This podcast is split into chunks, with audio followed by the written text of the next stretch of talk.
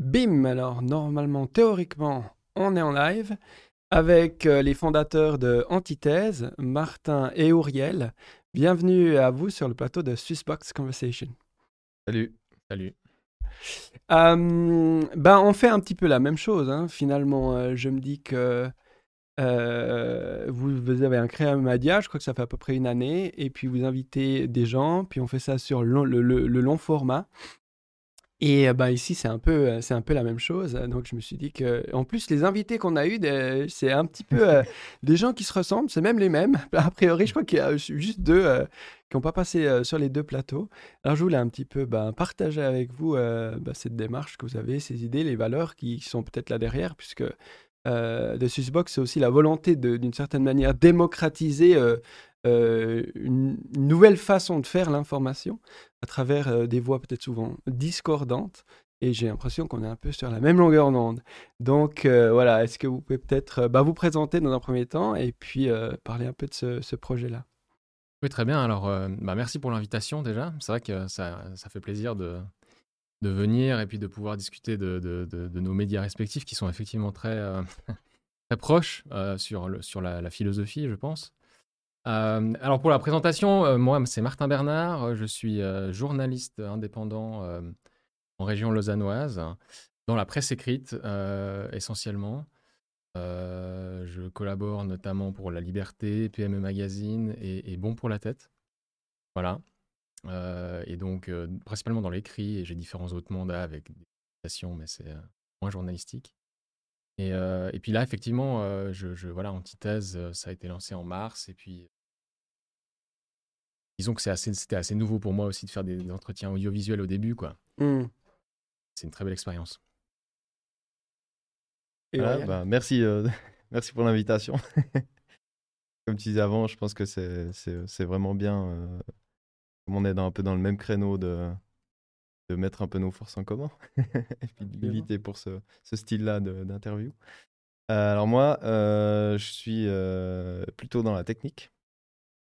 Je suis, technicien audiovisuel, ingénieur du son, et puis je travaille en télévision dans la région hum, romande.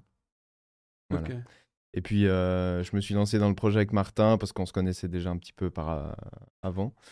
Et euh, on, avait, on, a eu une, euh, en soir, on a eu une conversation un petit peu sur, euh, sur le paysage mé- médiatique, la, la, représentation dans, dans une certaine direction, et puis, et puis surtout le, le, les interviews, le format des interviews courtes, euh, dans l'accroche, toujours dans la polémique, toujours dans le... Jamais le temps de développer un sujet. Moi, c'est un truc que je rencontre vraiment souvent au boulot. Et puis, je me disais que ça serait bien de faire quelque chose où, les gens peuvent développer leurs pensées, où on les respecte, on les laisse parler, et puis où ils peuvent vraiment aller au bout de leurs propos pour savoir qu'est-ce qu'ils ont dans la tête. Sur une interview euh, courte durée, c'est pas possible, euh, c'est pas possible vraiment de savoir ce qu'ils ont dans la tête. Ouais, c'est l'idée. Alors des fois la problématique c'est qu'effectivement tout fonctionne pas euh, comme on l'entend parce que moi je me considère vraiment comme un amateur pour, pour faire un, média quoi. Mais ce qui est hallucinant c'est qu'il y a encore 10-15 ans en arrière, euh, organiser le set qu'on a là par exemple, c'était quasiment inatteignable euh, et impossible ou alors il aurait fallu des moyens euh, gigantesques et un nombre de ressources et de compétences aussi qui sont largement inatteignables pour une personne comme moi, par exemple.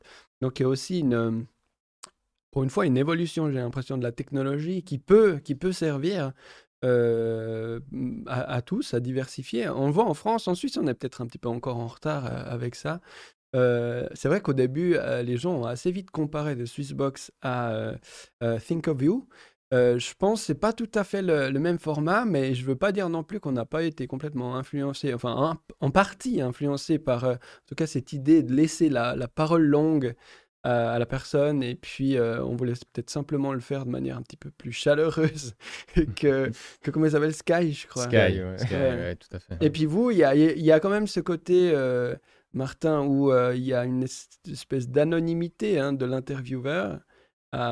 Est-ce qu'il y a une volonté aussi de, s'inspirer plus du modèle Thinkerview-esque? Alors, c'est vrai que euh, c'est vrai qu'on s'inspire beaucoup de Thinkerview. En tout cas, sur le début, c'était euh, c'était une inspiration. Et puis qu'effectivement, notre format ressemble fortement à Thinkerview. avec effectivement, moi, enfin moi, en tout cas, on en avait discuté au début, mais il y a l'idée que effectivement, il faut être plus dans la discussion que dans l'agression. C'est vrai que Sky est, assez agressif, ce qui est bien parce que ça peut aussi faire ressortir des, informations chez, les personnes. Donc, d'une certaine manière, c'est quelque chose que, que, je peux respecter et puis que mmh. je, comprends aussi. Mais c'est vrai que c'est un peu moins ma personnalité aussi d'être dans l'agression et d'être dans la, voilà, dans la confrontation. Et je trouve que, euh, effectivement, comme Auriel, tu disais, c'est que les gens ont, souvent pas la place de s'exprimer et euh, que on trouve bien qu'ils aient le temps en fait de le faire sans être toujours sous pression. Euh, voilà, et, contraint par euh, voilà, un cadre que le journaliste ou l'intervieweur donne, en fait. et donc, c'est vraiment ça l'idée, c'est de, les laisser s'expliquer. et que, évidemment, nous, on encadre la chose et on les relance et on pose des questions, mais c'est, mais c'est, pas vraiment euh, très intrusif et très. Alors, ça, on nous l'a déjà un peu reproché. Il y a deux, trois personnes qui nous ont fait des remarques sur ça en disant qu'un journaliste devrait être plus critique, plus. Ah. Ouais. Mais, euh, mais du coup, moi, justement, j'ai l'impression que ce qui est intéressant, c'est d'entendre la pensée des gens, quoi. De pouvoir se positionner, de dire, ah bah voilà, lui, il pense ça, il peut développer sa pensée. Et derrière, ben, les gens, ils l'apprennent et ça, voilà, ça, ça alimente leur réflexion, quoi. vu qu'on parle de Thinkerview, euh, justement, il y a une des dernières interviews, là, c'est euh, c'est Eric Zemmour puis je trouve super intéressant, ben voilà, hein, euh, euh, sur un, plateau où, où, il est pas mal dans la répartie, on, on, a des échanges assez vifs et comme ça, on n'arrive pas vraiment à, cerner le personnage puis son discours. Mais euh, le regarder sur, sur, en, long format comme ça, on voit tout de suite qu'est-ce qu'elle est la, la substance. En fait, c'est ça qui est important. Même chose pour Laurent Alexandre qu'ils ont fait à l'époque tu regardes cette, cette interview de Laurent, Alexandre, tu dis, mais le type, il est, il est, il est frappadingue, quoi. Hmm. Alors que ça ressort pas du tout sur les plateaux TV. Et c'est ça qui est intéressant, en fait. C'est que le, le, long format, il fait l'inverse de ce qu'on attend. Mhm. Hmm, Et puis aussi, il mise sur l'intelligence de, de celui qui regarde ou de celle qui regarde. Mmh. Parce que euh, il y a eu beaucoup de critiques hein, sur euh, ben, ce genre d'invitation de, de, la part de Thinkerview. Euh, Peut-être on les met dans une espèce de boîte euh, ben, d'une idéologie de gauche a priori. Mmh. Bon, ils sont défends assez vivement maintenant. Mmh. Mais après, on les accuse d'inviter par exemple un, un, Zemmour et de faire le jeu de la droite. Ben, en fait, moi, je trouve que c'est le contraire. Parce que, comme tu l'as dit, moi, je fais confiance aux gens qui regardent. Et puis, quand on, écoute quelqu'un pendant deux heures, eh bien, on le, comprend mmh, mieux. Exactement. Ça ne veut pas dire qu'on pense qu'il a plus raison. C'est là où je pense qu'il y en a beaucoup qui font cet amalgame-là et qui se disent Ah, mais tu, lui donnes du temps d'antenne. Du coup, tu, euh, tu vas, les gens vont, vont y voir euh, euh, quelqu'un pour qui il faut voter ou je, ne sais pas quoi, alors que de toute façon il est déjà sur tous les plateaux. Alors ce serait peut-être ça la critique que je pourrais faire, c'est que il est déjà partout, donc pourquoi l'inviter là? Et puis en général partout euh, dans des lieux où il a quand même pas mal le temps de s'étendre, puisqu'il est là quasiment tous les jours, mm. donc on pourrait dire là aussi tu peux euh, découvrir le, personnage. Mais ouais, ouais, je suis tout à fait d'accord avec ça, de, postuler sur l'intelligence de, de ceux qui, bah, pour moi, c'est aussi ça l'authenticité. Il faut arrêter de prendre les gens pour des cons. Ce que font en général, quand même, les journalistes, euh, j'ai l'impression, avec un angle, ils veulent présenter une facette d'une personne. Ils le façonnent d'une certaine manière euh, pour, euh, pour leur propre narrative. Donc. Ça, ça, dépend vraiment dans quel, dans quel domaine on s'engage. Parce qu'il y a, y a certains domaines où, par exemple, pour, le, pour la proximité, il y a un grand respect du journaliste envers la, la, personne. Si, je ne sais pas si la personne, va, si le journaliste il va interviewer un apiculteur, par exemple. Mmh. Ben, euh, là, c'est la découverte du métier. Il y a beaucoup d'émerveillement en fait de la part des, journalistes que, que, je vois autour de moi euh, pour ça. Euh, par contre, quand c'est des sujets où ils ont l'impression de tout savoir, ce qui arrive assez souvent quand même. Qu'ils ont une opinion comme tout le monde. Ont une opinion. voilà, c'est ça. En fait, c'est il faut arrêter de voir les, les, les, les gens qui sont, je sais pas, les politiciens, les journalistes, etc., comme des gens qui savent tout. Il faut vraiment déconstruire un petit peu ça, puis se dire, euh, chacun peut avoir son avis, chacun peut développer sa version, chacun est, assez intelligent pour euh, arriver à sortir la, la, substance d'une interview et puis à se faire son propre avis finalement. Je pense que c'est l'essence de la démocratie de, de, considérer que les gens sont, sont intelligents et, raisonnables pour prendre des décisions euh, en connaissance de cause. Enfin, si on si on part pas du principe que c'est possible, l'exercice démocratique a un sens à mon avis. Et je trouve que voilà, les, médias, l'information, ça, ça, va dans ce sens. Moi, j'ai fait journalisme parce que je voulais apporter une information citoyenne pour que les gens euh, puissent prendre leurs décisions en connaissance de cause. À la, base, mon idéal, c'est ça. quoi. un peu à la Mediapart dans leur, dans leur statut, Mm. ce, qui- ce qui, ce qui promouvait au euh, début, quoi. Euh, euh, donc, donc voilà, effectivement, ça, ça, ça- pour moi, ça fait sens, quoi. Effectivement, faire du long format. Et j'ai toujours été assez. C'est pour ça d'ailleurs que je fais l'écrit aussi à la base. J'ai toujours été assez. euh, assez euh, voilà. Patte arrière quand il s'agissait de faire des formats un peu buzz, un peu cool. Mhm. Pas mon ADN vraiment, quoi.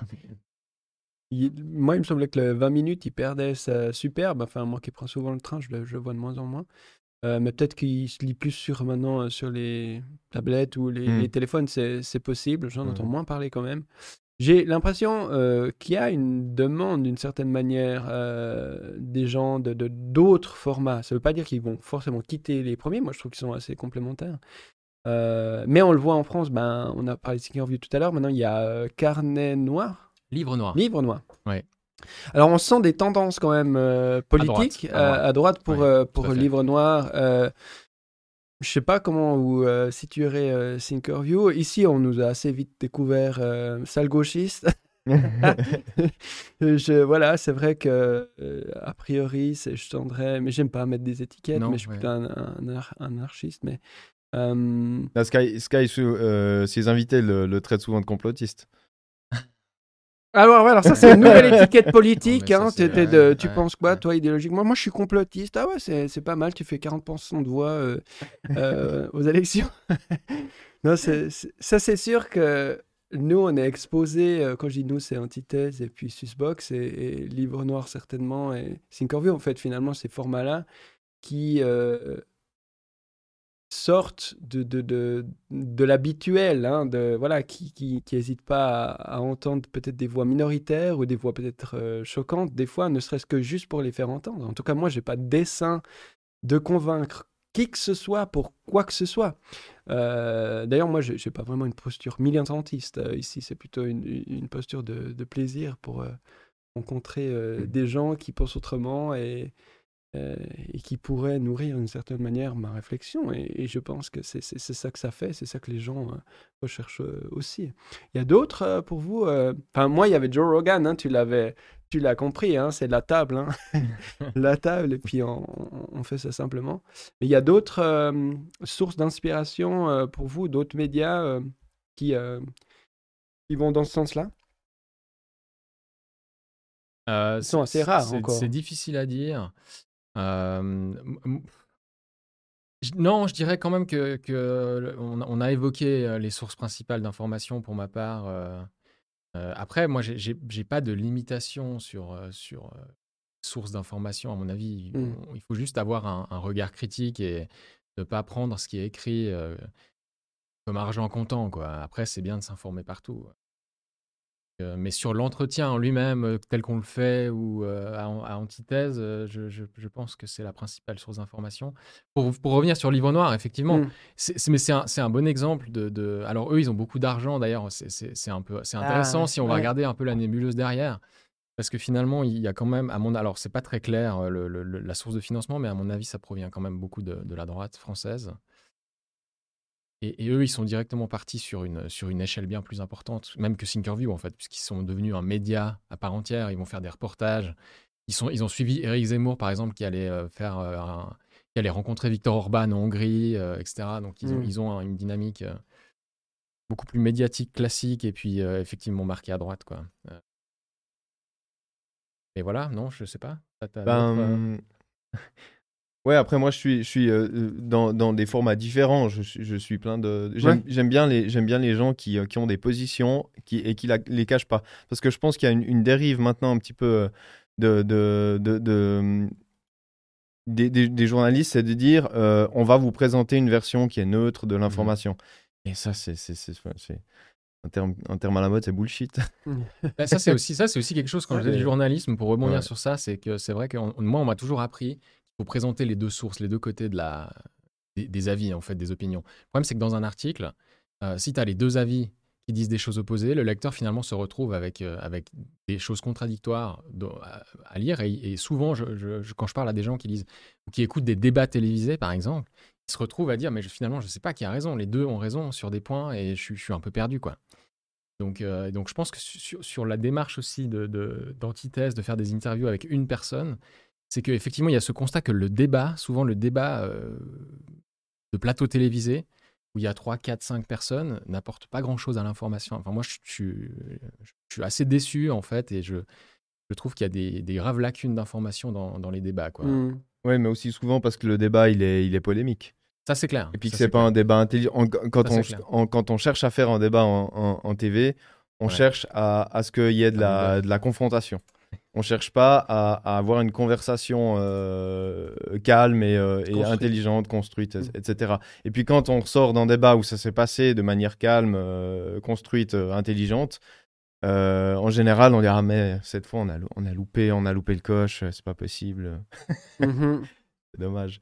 Mais justement, là, moi j'aime bien, je suis vraiment des médias qui, qui donnent leur, leur, ligne, qui disent ben, moi je suis de tel bord ou euh, un autre qui dit moi je suis de l'inverse, et puis qui va euh, construire son narratif en fonction de ça. Mais la couleur est annoncée. Donc nous, déjà, on a, le, on a le flag qui s'allume en fait dans la tête quand on commence à, à, suivre ce média, de se dire, bah, lui, il va avoir une tendance de tel côté. Mmh Donc on peut se, construire un, avis, puis après regarder un autre média. Qui, mmh Si, euh, si tu veux, c'est au lieu que ça soit le, journaliste qui fait le travail critique, c'est nous qui allons faire le, mmh. travail critique. Absolument. On peut, il y, a cet exemple de RT, euh, Russian euh, TV, Russia TV, euh, où tout le monde, de nouveau, tout le monde accuse RT d'être une, une, TV de propagande, mais de nouveau, ils prennent les gens pour les cons. On sait que RT va jamais critiquer la Russie. Elle, elle a une, une, une, vision où elle va critiquer tous les autres pays. Donc, si on recherche de l'information sur d'autres pays eh ben, RT, c'est bien, mais si on cherche de l'information sur la Russie, eh ben, RT, c'est on va rien y trouver, quoi. c'est aussi simple que ça. Euh, mais ça ne veut pas dire qu'il faut la disqualifier. C'est là un peu, des fois, je, trouve que les journalistes, ils, pensent qu'ils ont plus de pouvoir qu'ils en ont, quoi. Euh, et euh, ils pensent que quand on dit quelque chose, c'est l'ultime vérité, que tout le monde va y croire, surtout, que tout le monde va y croire. Mais alors que ça, c'est évidemment évident que ce n'est pas le cas. Euh, y en a, je suis tout à fait d'accord sur le débat. En général, quand tu pars sur le débat et puis que tu vas opposer les gens, ben forcément, euh, ils vont faire qu'une seule chose, essayer d'affirmer leur point. Ils vont pas du tout être à l'écoute. Ce Surtout quand c'est des politiques en particulier. Encore plus. Encore plus. Ils doivent faire, se faire réélire ou euh, avoir raison plus que tout. quoi. mais même si c'est une tendance partagée, la, le Crayon, je crois que ça s'appelle, c'est une chaîne que tu connais sur Internet. J'ai entendu parler, mais j'ai pas, je connais pas. Ils sont pas mal. ils essayent justement de trouver des, gens qui, s'opposent, mais en limitant cette... Euh, voilà, ils trouvent des gens qui sont quand même un petit peu... Euh, pas forcément euh, trop identifiés par leurs croyances. Et puis, c'est intéressant, je trouve, une tentative de faire du débat quelque chose de constructif, mais c'est difficile. Ouais, c'est difficile, puis surtout quand il y a plus que deux personnes. Je pense que quand il y a deux personnes, il peut y avoir une dialectique de, discussion, surtout quand il y a du temps pour le faire. Euh, les, les, débats où il y a 4, 5 euh, de type infrarouge, je, je ouais, c'est, les invités ont très, souvent peu de temps pour développer. Euh, je crois que c'est Pierre-Yves Maillard qui, disait, qui nous disait en aparté de notre interview qu'on a fait pour Antithèse avec lui que quand il allait, quand il allait sur infrarouge, il demandait à, au, présentateur de lui donner un peu de temps, qu'il intervienne moins, mais d'avoir plus de temps pour développer sa pensée. Mmh. Parce que sinon, c'est impossible. quoi. Euh, puis je trouve que ça, ça illustre bien le. le bah c'est ça, si tu calcules le niveau du temps, c'est une heure.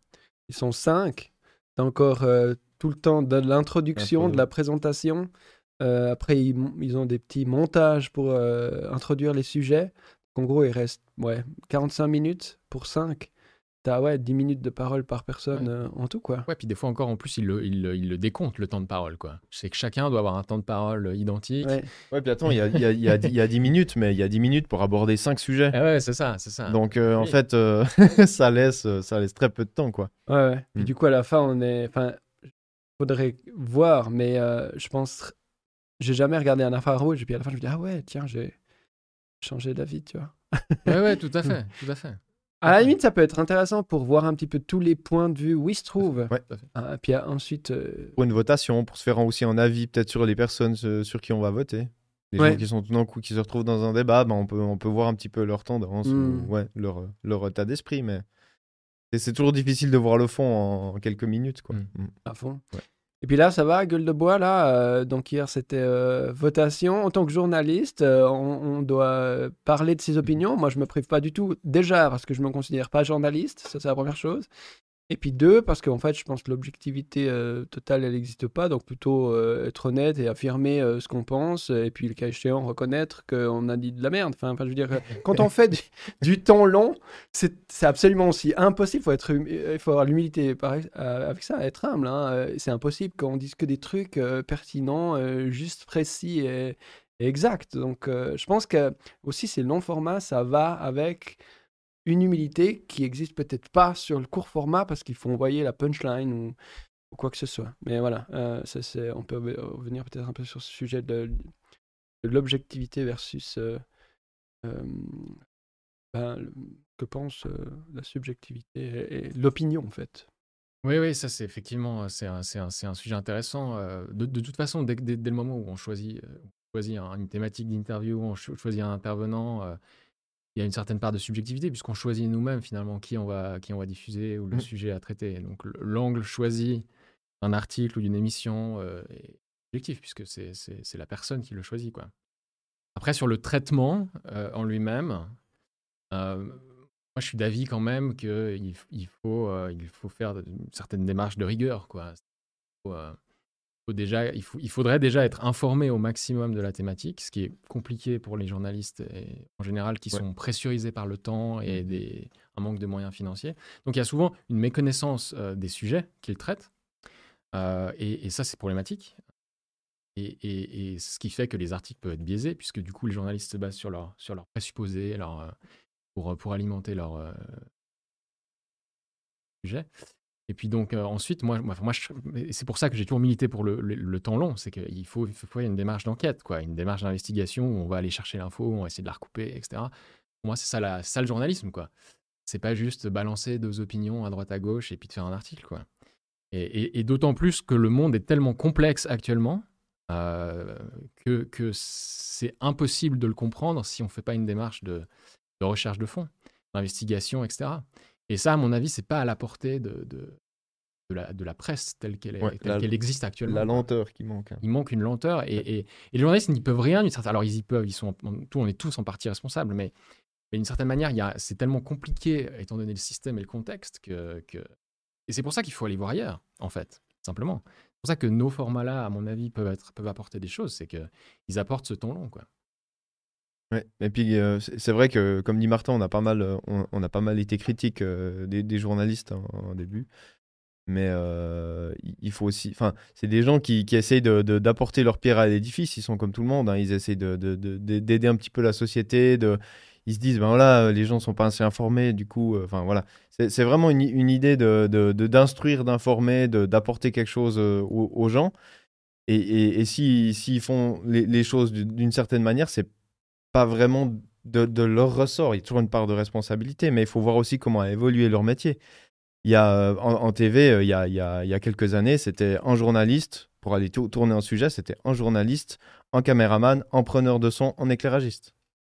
C'est super. Le journaliste s'occupait exclusivement du contenu rédactionnel. Mmh Donc il avait le temps justement, puis il avait peut-être euh, deux jours pour préparer son sujet, si c'était un sujet compliqué, ou même plus, il faisait une enquête, etc.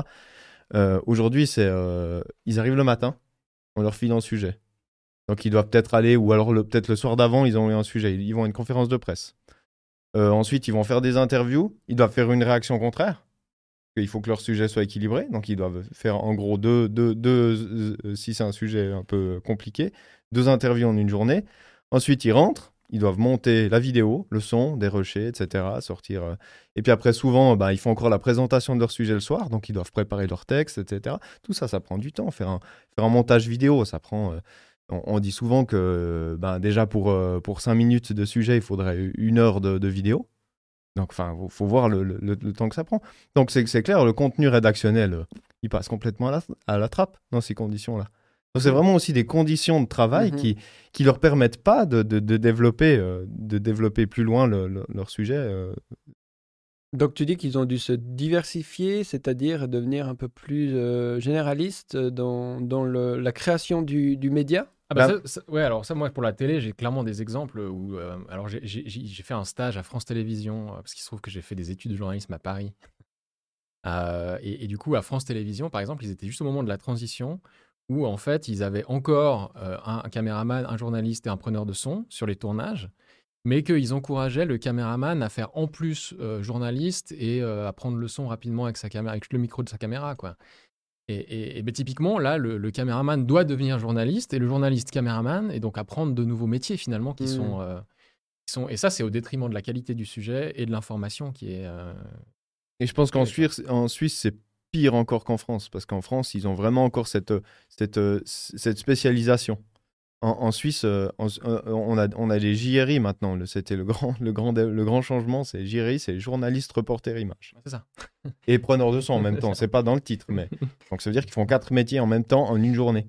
Mhm. Forcément, euh, ça, ça, divise par quatre les forces qui sont mises sur le contenu rédactionnel. Qui est dû en grande partie à l'argent disponible, j'imagine au financement. pourquoi il y a moins d'argent ou alors c'est plus idéologique ou euh, qu'est-ce qui cache enfin qu'est-ce qui a généré cette modification du, métier euh, on peut dire du journaliste? C'est difficile moi je pense moi, je pense qu'il y a une raison financière effectivement derrière c'est qu'ils veulent faire des économies quoi. Faire des économies euh, sur bah, typiquement pour la presse écrite que je connais mieux que la télé pour ces questions financières écrite, elle elle on connaît, hein, elle, a, perdu massivement de revenus. Euh, enfin, ses revenus publicitaires ont, chuté drastiquement euh, dès l'apparition des géants du numérique, qui ont, siphonné en fait la publicité en ligne euh, qui était avant jouée aux médias classiques. Donc, enfin, et du coup, il y a une perte de rentrée financière, effectivement. Donc, donc on, va, on va essayer de réduire sur les budgets de déplacement, on va essayer de, de rogner sur le, le financement correspondant à l'étranger. On va, et on va renier sur effectivement l'engagement le, de nouveaux journalistes qui pourraient. Mmh. Des équipes rédactionnelles. Je veux dire, pour faire une enquête de 10 jours, ça veut dire qu'il faut payer un journaliste pendant 10 jours qui n'écrit rien. Quoi.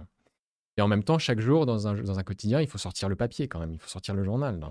Donc si on veut faire des enquêtes uniquement dans un quotidien, enfin un quotidien avec que des enquêtes chaque jour, il faudrait, que, il faudrait énormément de monde. Une armée de journalistes. Énormément de journalistes. Et, et ça, financièrement, c'est pas mais je pense que le problème, le, problème des médias, c'est un problème de société à large échelle. C'est-à-dire que euh, on est sur la quantité euh, par rapport à la qualité.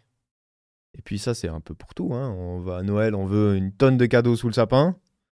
Mais euh, c'est tout des, trucs de, qui viennent de Chine, qui sont toute la camelote, des, des, trucs électroniques qui servent à rien, etc. Les gamins sont, ils jouent, ils jouent deux semaines avec, puis après c'est fini. Mais tout est comme ça. le, journalisme, c'est un peu la même chose. Il faut produire un maximum de contenu. Et, euh, du coup, pour, pour le faire, ben, on est obligé de, limiter la qualité. Mmh du coup, on voit des, des, journaux qui, euh, qui ont un autre modèle d'affaires, qui euh, ne basent leur financement que sur les abonnés notamment, le courrier par exemple euh, en, Suisse. Ou cette info par exemple. Cette info, bah, en France, tu as parlé de Mediapart, Mediapart C'est le grand euh, exemple à mon avis. Ouais, ouais. C'est parmi les premiers à avoir. Euh, mais ça c'est difficile, bon pour la tête, essayer de faire ça, mais avec plus ou moins de, de succès. Est-ce que c'est le modèle d'affaires qui permettrait vraiment d'atteindre tout le monde au, au niveau de, de l'information? Ça semble quand même pas si, pas, pas si simple. Et puis, euh, antithèse, il a un modèle d'affaires. Enfin, la réflexion, c'est quel serait le modèle d'affaires si on prétend vouloir euh, être journaliste pour informer, euh, comme vous l'êtes, à mon avis. Hein. Alors, c'est une bonne question, le modèle d'affaires. Effectivement, on en discute. on en discute. On n'a pas encore véritablement de, de, de, choses arrêtées sur ça.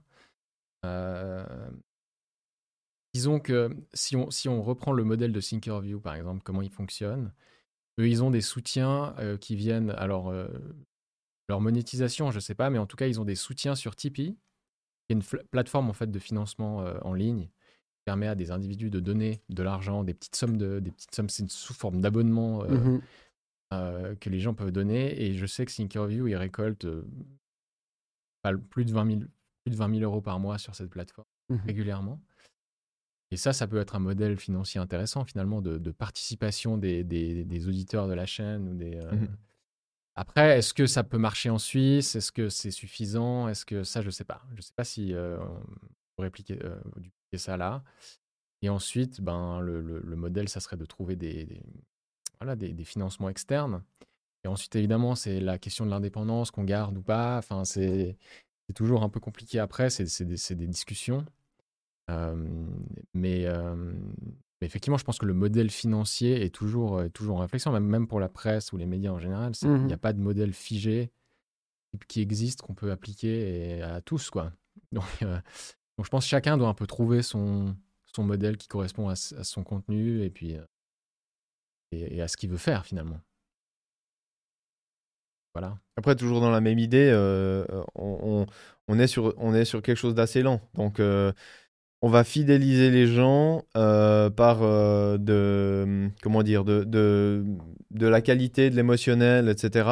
Et, et moins du, de, de la polémique. La polémique, euh, les, les, les, trucs traînés. Bah, je sais pas si tu as entendu, mais ces derniers temps, il y a une lanceuse d'alerte qui a parlé un petit peu des, Facebook des algorithmes de, de- de Facebook qui ont, qui ont consciemment gardé leur algorithme qui, qui, qui poussait euh, notamment des, jeunes euh, au, suicide, à la négativité, à la dépression, euh, parce que ça, ça euh, gardait les, gens en ligne.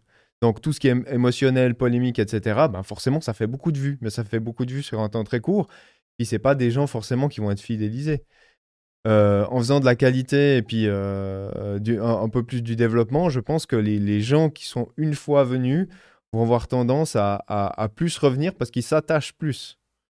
Il y a un, un- attachement, peut-être pas émotionnel, mais en tout cas, on se dit, ah ben eux, ils font, ils font des choses de qualité. Donc peut-être que. Moi, Thinkerview, quand je les ai découverts, je les ai suivis, mais j'ai regardé presque toutes leurs vidéos, puis je continue à les, regarder. C'est vraiment un- un- une chaîne que j'aime beaucoup. euh. donc, je sais pas. Mais il me semble que, il me semble que nous, on a une carte à jouer sur le long terme. Je sais pas ce que t'en penses, toi, mais. Mhm. Ben, il y a un peu ce paradoxe là, parce que effectivement, quand tu regardes euh, les trucs euh, que nous on produit ou euh, voilà les, les choses qui sont un peu plus fouillées ou creusées, et puis tu regardes le nombre de vues, si c'est ça, ben oui. Alors Thinkerview, tu arrives à des bons chiffres de temps Mm. en temps, euh, ça peut même arriver au million, mais tu, tu- à côté il y a une petite vidéo de d'un petit chat et puis tu es à 50 millions, tu vois ce que je veux dire. Et donc après, je, pense que, enfin, faut faire les choses par conviction. Euh, moi, personnellement, les, clics, finalement, j'ai un peu laissé tomber ça. Au début, je me méfiais même des commentaires. Je me disais, je vais pas lire les commentaires. Finalement, je les lis, les commentaires. Ben, ça, donne un peu un, écho. Euh, mais euh, je suis assez convaincu que c'est ce qu'il faudrait pour améliorer la conscience peut-être du public, c'est-à-dire qu'ils prennent le temps d'eux. Mais je suis aussi en même temps assez conscient que bah, les gens, ils n'ont pas tellement de temps à disposition pour euh, regarder des vidéos comme vous les produisez euh, ou celles que je produis. Mais ce que c'est- moi, je vois ça comme euh, aussi un changement à long terme aussi. Ouais, c'est les habitudes, il faut proposer d'autres d'autres choses sur le long terme. Puis ça va faire son chemin. Et puis ça sera là. Et puis si les gens s'en saisissent pas, ben ils s'en saisissent pas. C'est voilà. Moi, moi, j'ai pas. Je veux dire par là que j'ai. Si celui qui produit, il a une attente face au public, il risque d'être très déçu et je Ah suis ouais. pas sûr qu'il dure. Du coup, il y a un certain détachement, j'ai l'impression qu'il faut avoir par rapport, euh, par rapport à, à la, à la puissance, euh, je dirais, euh, quantitative euh, du message. Je pense que ça, ça prend du temps. Enfin, je sais pas ce que vous en pensez, mais moi j'en suis un peu là, quoi.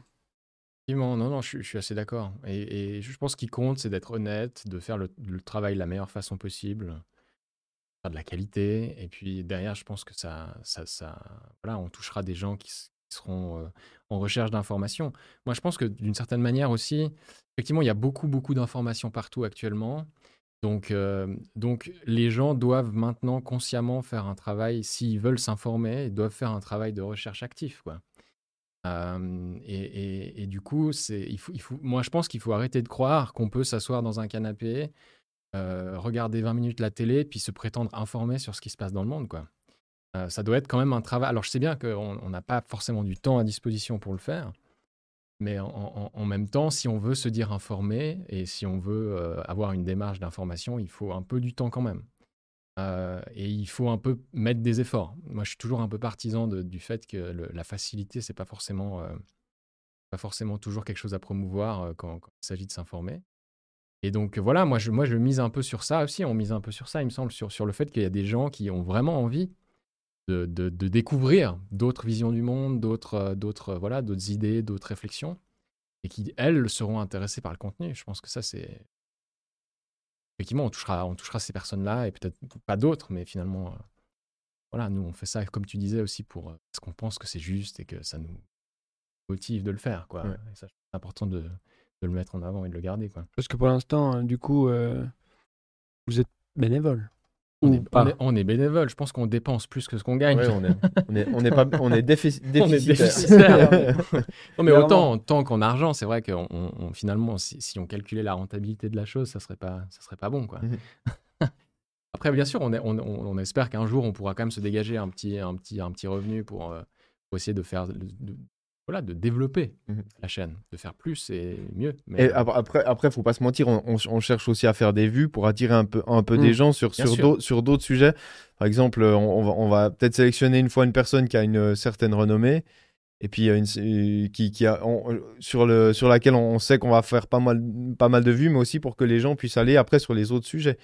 Donc on, a, on a fait une, euh, une des interviews sur euh, l'école à la maison.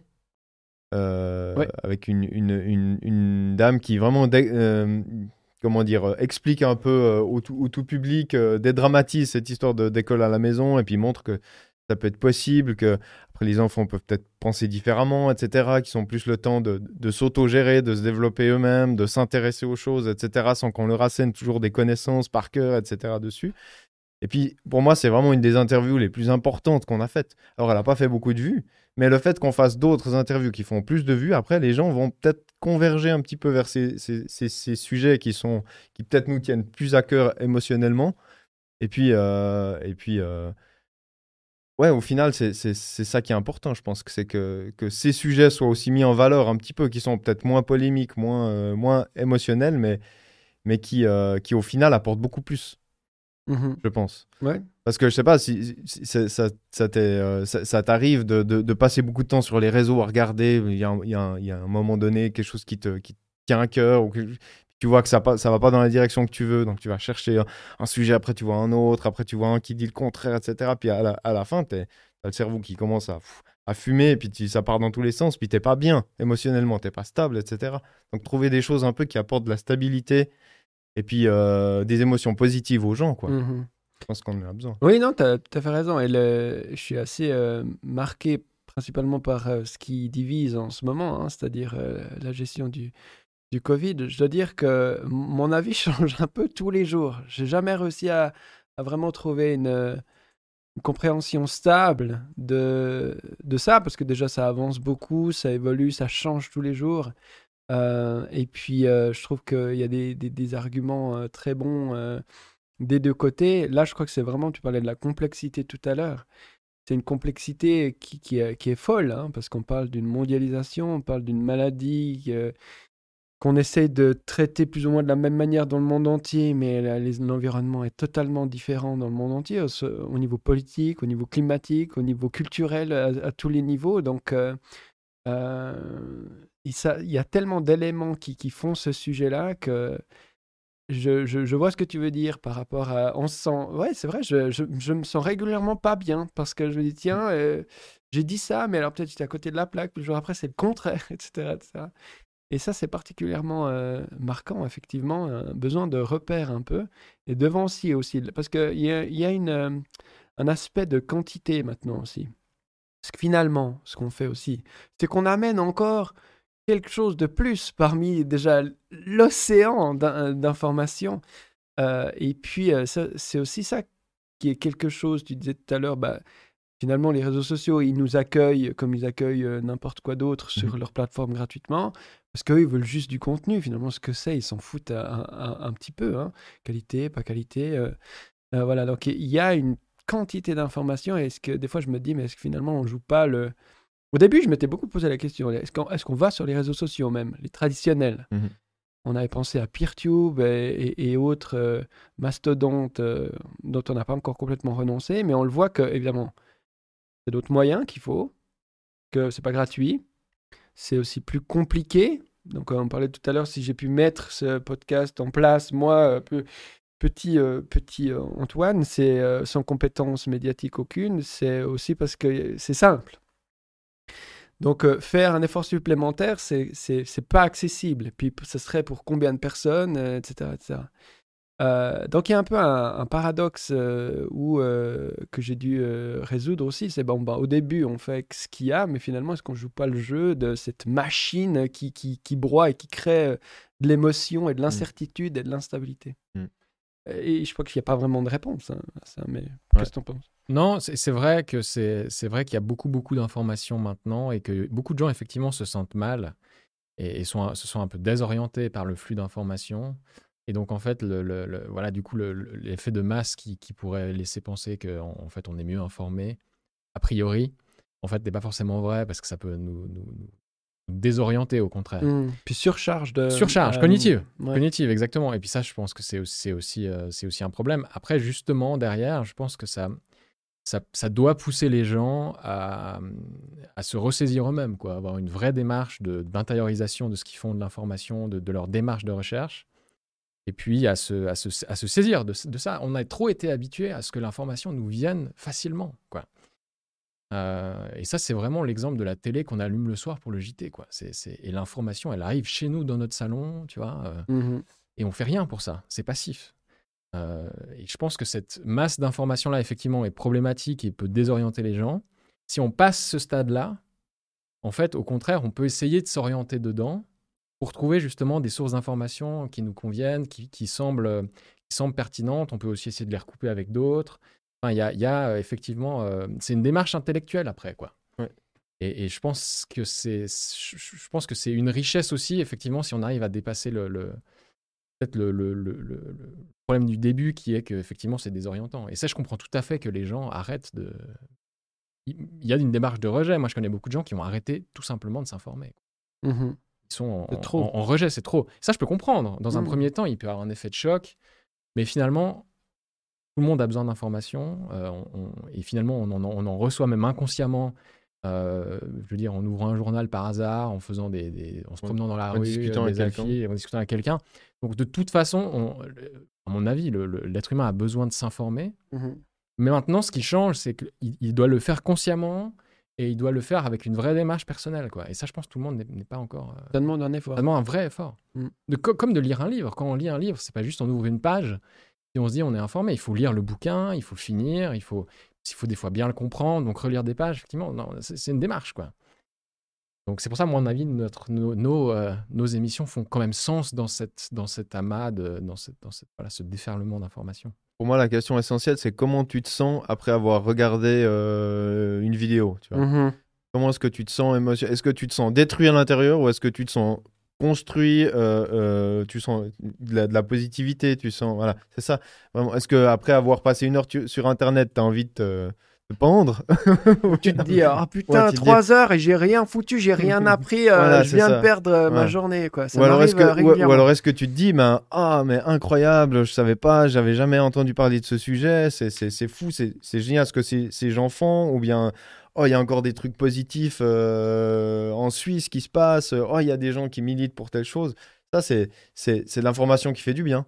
Et puis Mhm. pour moi c'est essentiel ça. Enfin je veux dire tous les, tous les gens qu'on a sélectionnés jusqu'à maintenant euh, ils ont reçus certains chez eux, etc. On les a sélectionnés un peu inconsciemment de par euh, les- le, le- le discours euh, à- un peu à l'antithèse qu'ils avaient, mais on, s'est- on s'est ren- rendu compte que c'était des en, discutant un peu avec eux euh, avant les émissions, etc., que c'était vraiment des belles personnes, que c'était des gens qui étaient euh, euh, qui avaient envie d'apporter une quelque chose de positif à la, à la- société, de faire réfléchir les gens. Puis c'est des gens humainement qui sont qui sont assez doux, assez voilà. Donc euh, c'est, je, je sais pas, il y, a y a certaines personnes que je côtoie, ça nous arrive de temps en temps de faire hum, de, de- de l'entraînement pour des personnes qui veulent parler en public, etc. Et puis, euh, on, est confronté à, à- à tout- à toutes sortes de gens. Puis, on voit tout de suite euh, les gens qui veulent. Leur but, c'est absolument de percer, c'est, d'avoir de la notoriété, c'est d'avoir du pouvoir, c'est d'avoir de, l'influence, etc. Et puis, d'autres personnes, euh, ils ont juste envie d'apporter le- le- leur leur- quelque chose à la société, puis de, faire avancer un petit peu le, le, la- le- le, débat. voilà. D'ailleurs, on, le voit bien hein, quand on regarde un peu les commentaires de nos entretiens, et même, même ceux qu'on reçoit oralement et qui ne sont pas écrits sur YouTube. c'est des gens, souvent, on nous dit Ah, mais c'est super, enfin, enfin j'ai découvert quelqu'un qui, voilà, qui, d'un coup, ça, ça, il, voilà, il a, il a, formulé ce que inconsciemment je ressentais et que et tout d'un coup, il y a ce genre de, il y a ce genre de, commentaires. tu vas sur le forum du 20 minutes, les gens ils sont entre déchirés. Les gens ils sont entre déchirés. ah, souvent c'est assez, assez moche. Ça, ouais, ça, Alors je dis, je dis pas qu'on a, qu'on a que des commentaires comme ça, mais c'est vrai qu'il y, y, a beaucoup de gens euh, qui, sont dans cette euh, et qui nous remercient pour ça. Donc euh, mmh. c'est, je pense que là on a, on a je pense que c'est, on a touché du juste quoi. Toi, as aussi ce genre de retour. Ouais, ouais, ouais. Alors ça, je pense qu'on a, on a, on a ça en grande partie. 99% des, des gens, c'est effectivement ça. Ce qui, du coup, me soutient en disant, bah, il y a peut-être quelque chose de juste. Mais j'essaie de prendre la distance avec ça parce que si tu veux, pourquoi je devrais être plus d'accord avec ceux qui disent des trucs positifs sur ce qu'on fait que ceux qui disent, même s'ils sont moins, si tu veux. Je veux pas trop rentrer dans le jeu Je, je le prends comme, voilà, comment c'est accueilli, mais sans forcément trop plonger aussi pour ma santé personnelle aussi. Parce que pour l'instant, on est, on, est, on est très. il faut, faut rester à la hauteur de ce qu'on fait. Très, très petit, hein, c'est clair. Très tout petit. Euh, et du coup, ben, peut-être d'une certaine manière, ça m'aide aussi à ne pas avoir trop le poids. Hein. C'était aussi une discussion que, que j'avais euh, avec, euh, avec quelqu'un qui travaillait pour Swissbox à l'époque. C'était, ben, ouais, on peut faire à peu près tout ce qu'on veut quand 10 personnes nous regardent, mais quand 10 millions de personnes nous regardent, pour aller à l'extrême, hein, je, par exemple, un Joe Rogan, par mmh exemple, c'est, est-ce qu'on peut toujours dire la même chose? Parce qu'on est, d'une certaine manière, c'est la responsabilité face qui qui pourrait changer la donne. Moi, j'aurais plutôt, plutôt tendance à dire, ben non, en fait, c'est on doit rester la même chose. ce qui est important, c'est l'authenticité, parce qu'on fait confiance aux gens mmh euh, d'être suffisamment intelligents pour, euh, du coup, voir euh, sur des formats longs ce qu'il y a à apprendre et ce qu'il n'a pas à apprendre.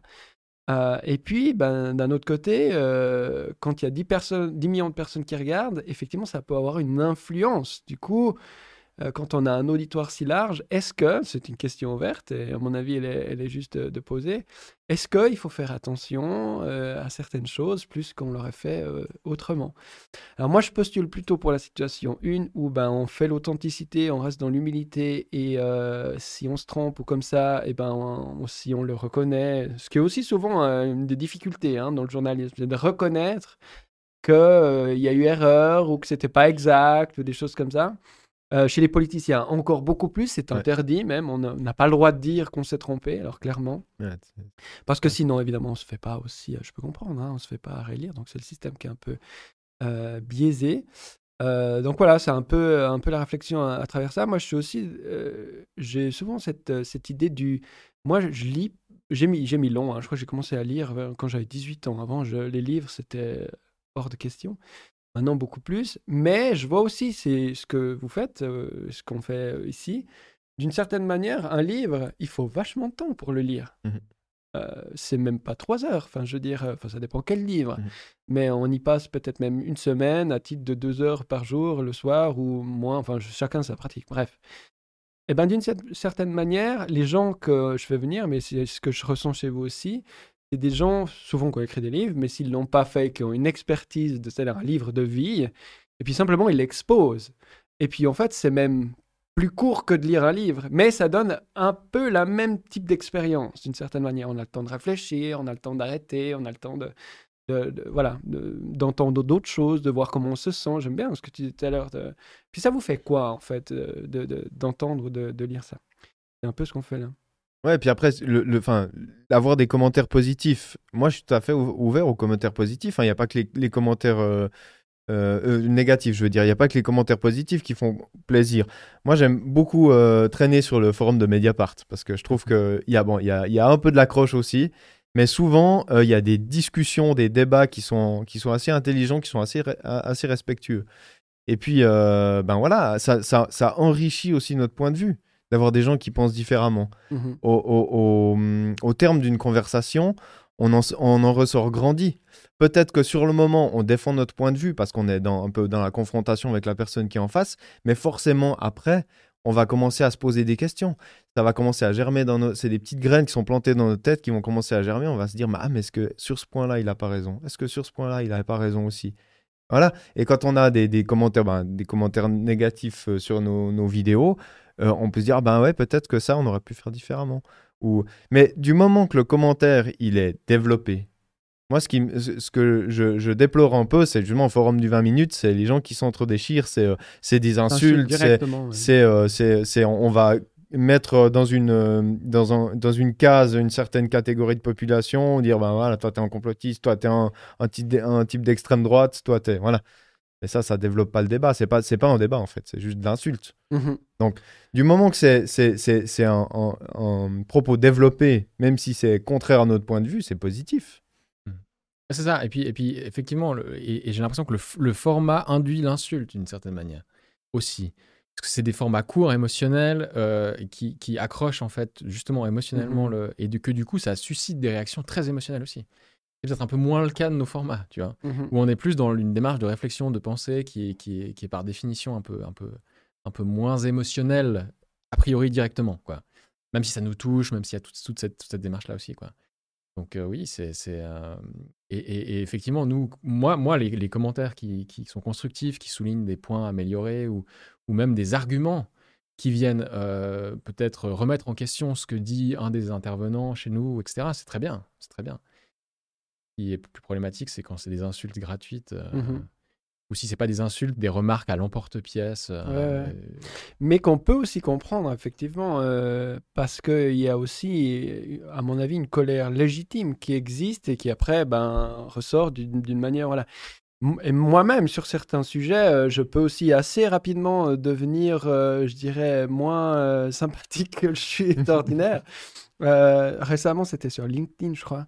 Il y a quelqu'un qui a posté quelque chose en défense de. Ben, c'est Niels Melzer, hein, qu'on a accueilli là, spécial rapporteur pour l'ONU, qui déposait encore des nouvelles complètement hallucinantes sur la persécution de Julian Assange il y a un juriste, euh, je sais pas trop d'où il vient, qui, qui fait. Euh, dit un truc, ouais, mais euh, quand on a trahi, en anglais, quand on a trahi, on mérite la prison, un truc comme ça. Non, mais voilà, ça c'est typiquement. Ouais.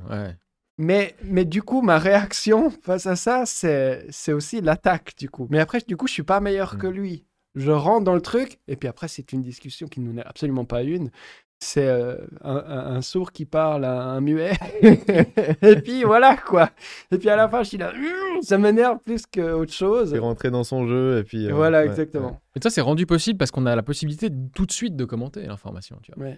Donc forcément que euh, tu vois le post, tu t'énerves. Tu... C'est pas de l'énervement, c'est de l'indignation. Dans, dans ton cas, c'est plus de l'indignation. Ça, moi, je pense, c'est même positif de s'indigner. Je pense qu'il faut, il faut s'indigner. Si on reste froid et neutre devant tout ce qui arrive dans le monde, c'est un peu compliqué, quoi. Mais toujours dans le respect. toujours dans le respect. Et, et, et, oui, oui, exactement. Faut-il vraiment Je me demande. Parce que les, gilets jaunes, à un moment donné, moi, j'aurais dit que s'ils pouvaient prendre.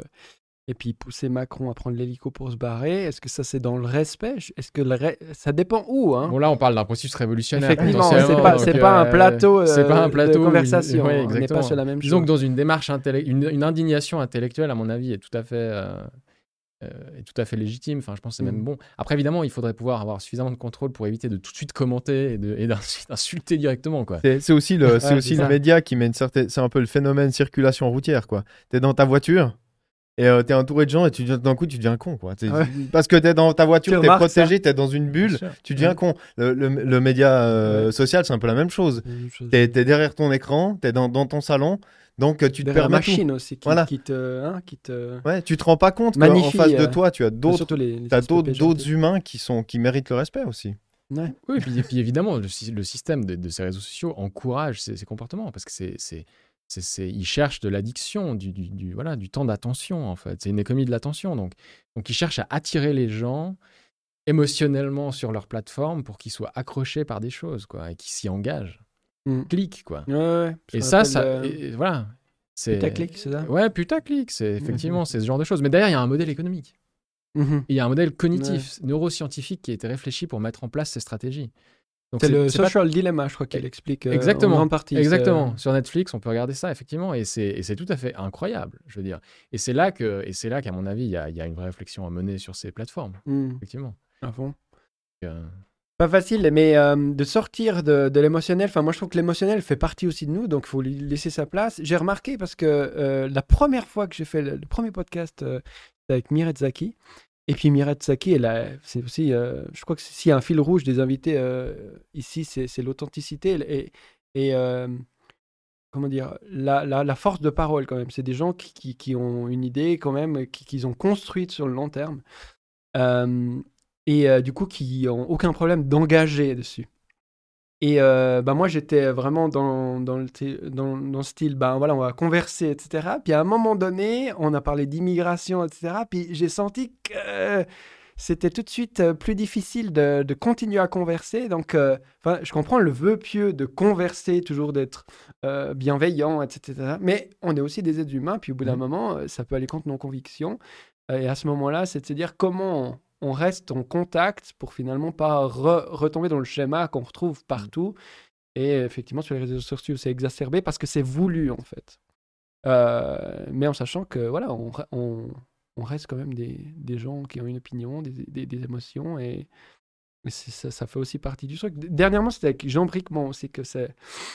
Parce que je 100% d'accord avec lui sur la liberté euh, d'expression. Euh, là, on, on est d'accord. Et euh, puis après, au bout d'un moment, je savais pas trop, mais au bout d'un moment, il est un peu, euh, comment tu dis, clima- cl- climate denier? Climato-sceptique. Climato-sceptique, merci. Donc, ouais, j'étais OK. Et puis après, il est ultra. alors, pour le coup, je trouve ça complètement con de mettre les gens anti-vax, pro-vax, hein, parce que c'est une sémantique pour. mais pour le coup, il est à fond. Euh, il y a toutes les preuves qui montrent qu'il faut absolument se vacciner. Il est pour l'obligation vaccinale généralisée. C'est Et- intéressant ça d'ailleurs, alors qu'il défend derrière la liberté. Exactement. Ok. Et du coup, c'était euh, c'était très chargé euh, parce que j'essayais de garder une posture bienveillante d'écoute, etc. Mais à l'intérieur, ça faisait vas-y, que ça va, ça explosait. Et comme tu l'as dit, en fait, c'est après, ça m'a beaucoup, euh, ça m'a beaucoup servi pour une réflexion après, pour me dire qu'est-ce qui s'est passé, qu'est-ce que j'ai ressenti, pourquoi ça m'a fait ça.